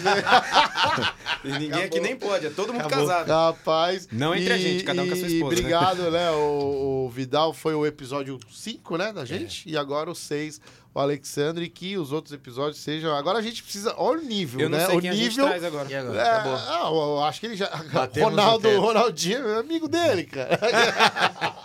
E os caras que a gente traz aqui, você pergunta se jogou com quem, né? É. Ele é o cara que os caras falam, eu joguei com o Alexandre. né? É isso. É, então, complicou Então, agora. então, assim, a gente tá feliz, feliz. Nunca que a Benedita Hamburgueria ficou até o final. É. Tá? Então, É. você vê a Ele vem, responsabilidade. Brincadeira. Ele deixa o lanche e fala, ah, É, vai lá tal. Então, assim, Alexandre, a gente sabe o tempo e, e tudo que você faz aí no dia a dia e que sua carreira, além de ter sido maravilhosa, você consolidou e é super bem sucedido também fora dos, dos gramados, tem, tem os seus negócios. Isso também é um assunto que a gente poderia explorar mais, É, eu é ia muito puxar o papo do legal. futebol, ver como é que tá É, essa e- continuidade só que, dentro mano, do futebol, o, mas nem deu tempo. O, o BT Studio precisa dormir, né? É. Porque os caras estão desde cedo gravando.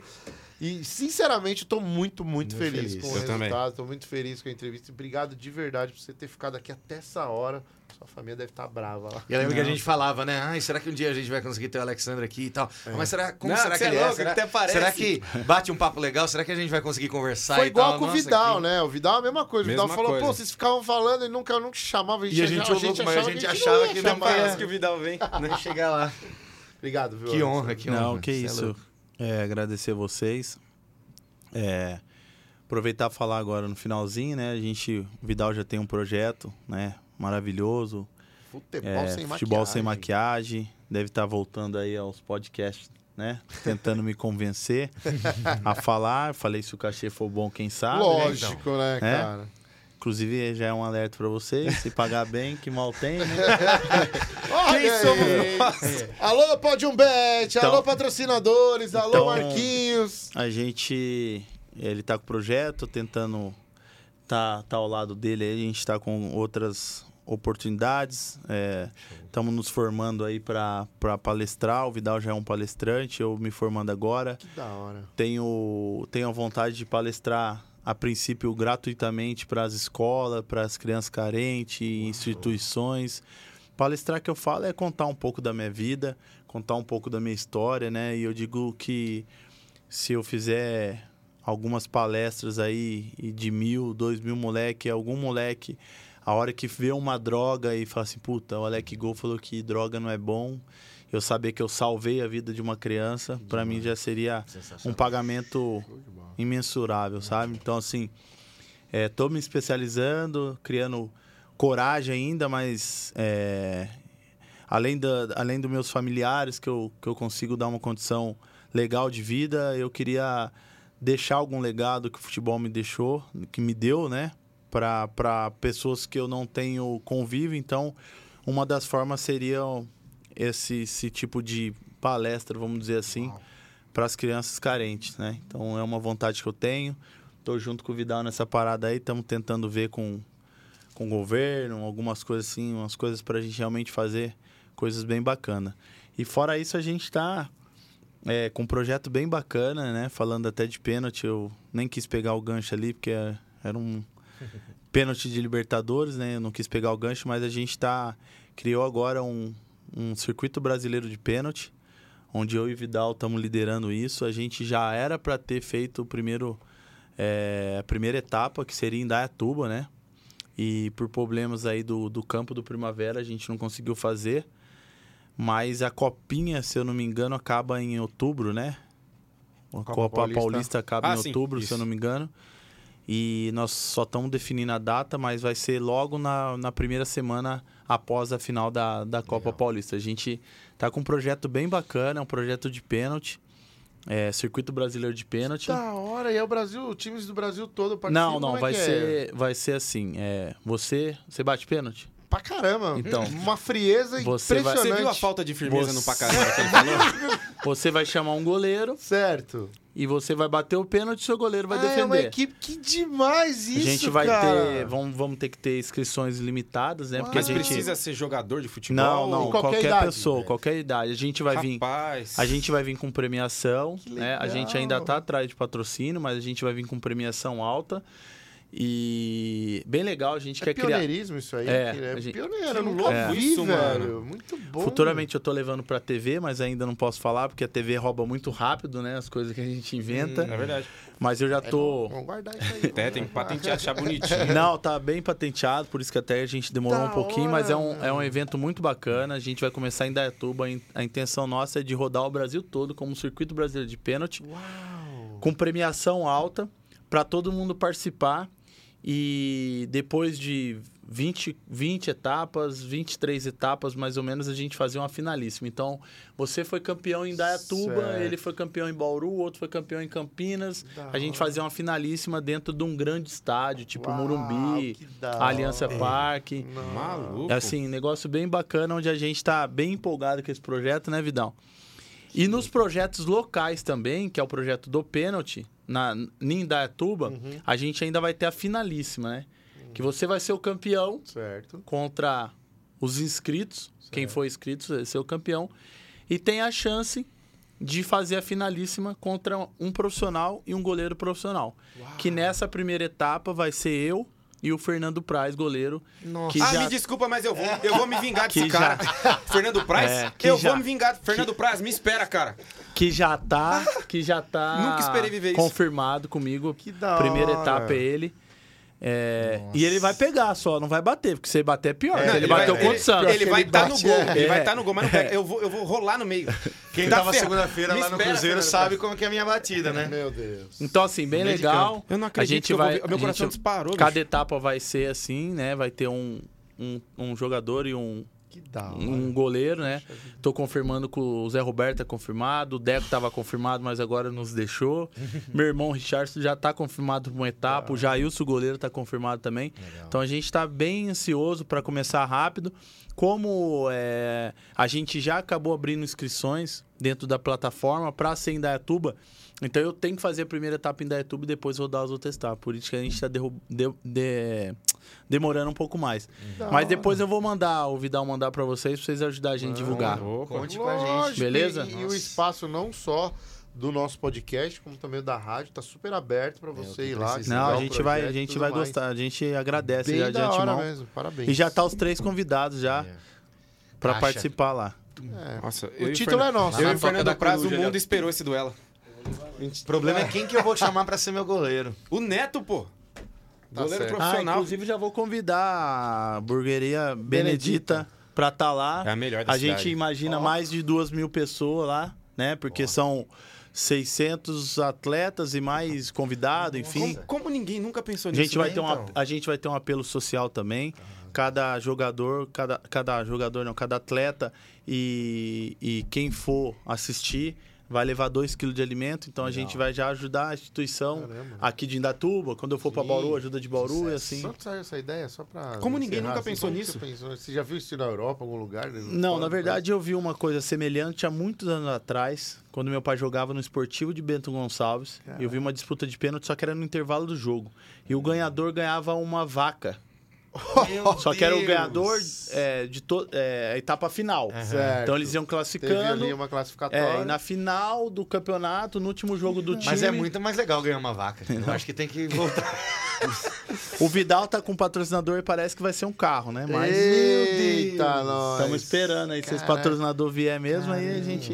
Pô, parabéns, que legal. Mano, não tenho dúvida, eu já tô Não, visualizando eu tô esporte pensando- espetacular no domingo lá. Isso da lembrou lá no Allianz, quando Eu tô um pouco depois que o Allianz caras. inaugurou, o Palmeiras no intervalo fazia umas cobranças de pênalti É. com um torcedor, Eu já né? tô pensando em Mas não fazer era gol nada no de prazo, fazer torneio, o de Ricardo Oliveira. eliminatória, nada. Era só pra passar o tempo. É, daí mesmo como ali, né? eu, entre aspas, bati bastante pênalti importante, eu falei, pô, legal. É, aí eu pensei como que eu poderia entrar nisso para não ser desleal, né? Então Uhum. a gente. Hora. Eu e os goleiros também, né? Que o Fernando Praz é um exímio pegador Nossa. de pênalti. Aí eu pensei como que a gente pode entrar nessa competição desde que a gente não seja desleal. Então, assim, o campeão vai receber um prêmio, né? Em dinheiro, em. em não só em dinheiro, mas kit, um monte de coisa, dos patrocinadores. E aí ganhou. E aí ele tem a oportunidade de ganhar mais uma grana se ele ganhar de mim do Fernando Praz. Da hora. Se eu vou Parabéns. afundar o Fernando E aí eu já falei pro Fernando Praz, mano, não pode perder, porque senão ele perde mais dinheiro. Fechou. ele já sabe. Vai ficar caro, Vilela. Fechou então, Alec Gol. Obrigado, cara. Obrigado Valeu vocês mesmo. aí. E até o próximo podcast. Isso aí. É o só pensando Resenha agora, FC. e agora? Acabou. Batemos no teto. Pra onde vai? Que pra onde vai? Não, tem muito chão Foguete ainda, não vocês tem ré, merecem. mano.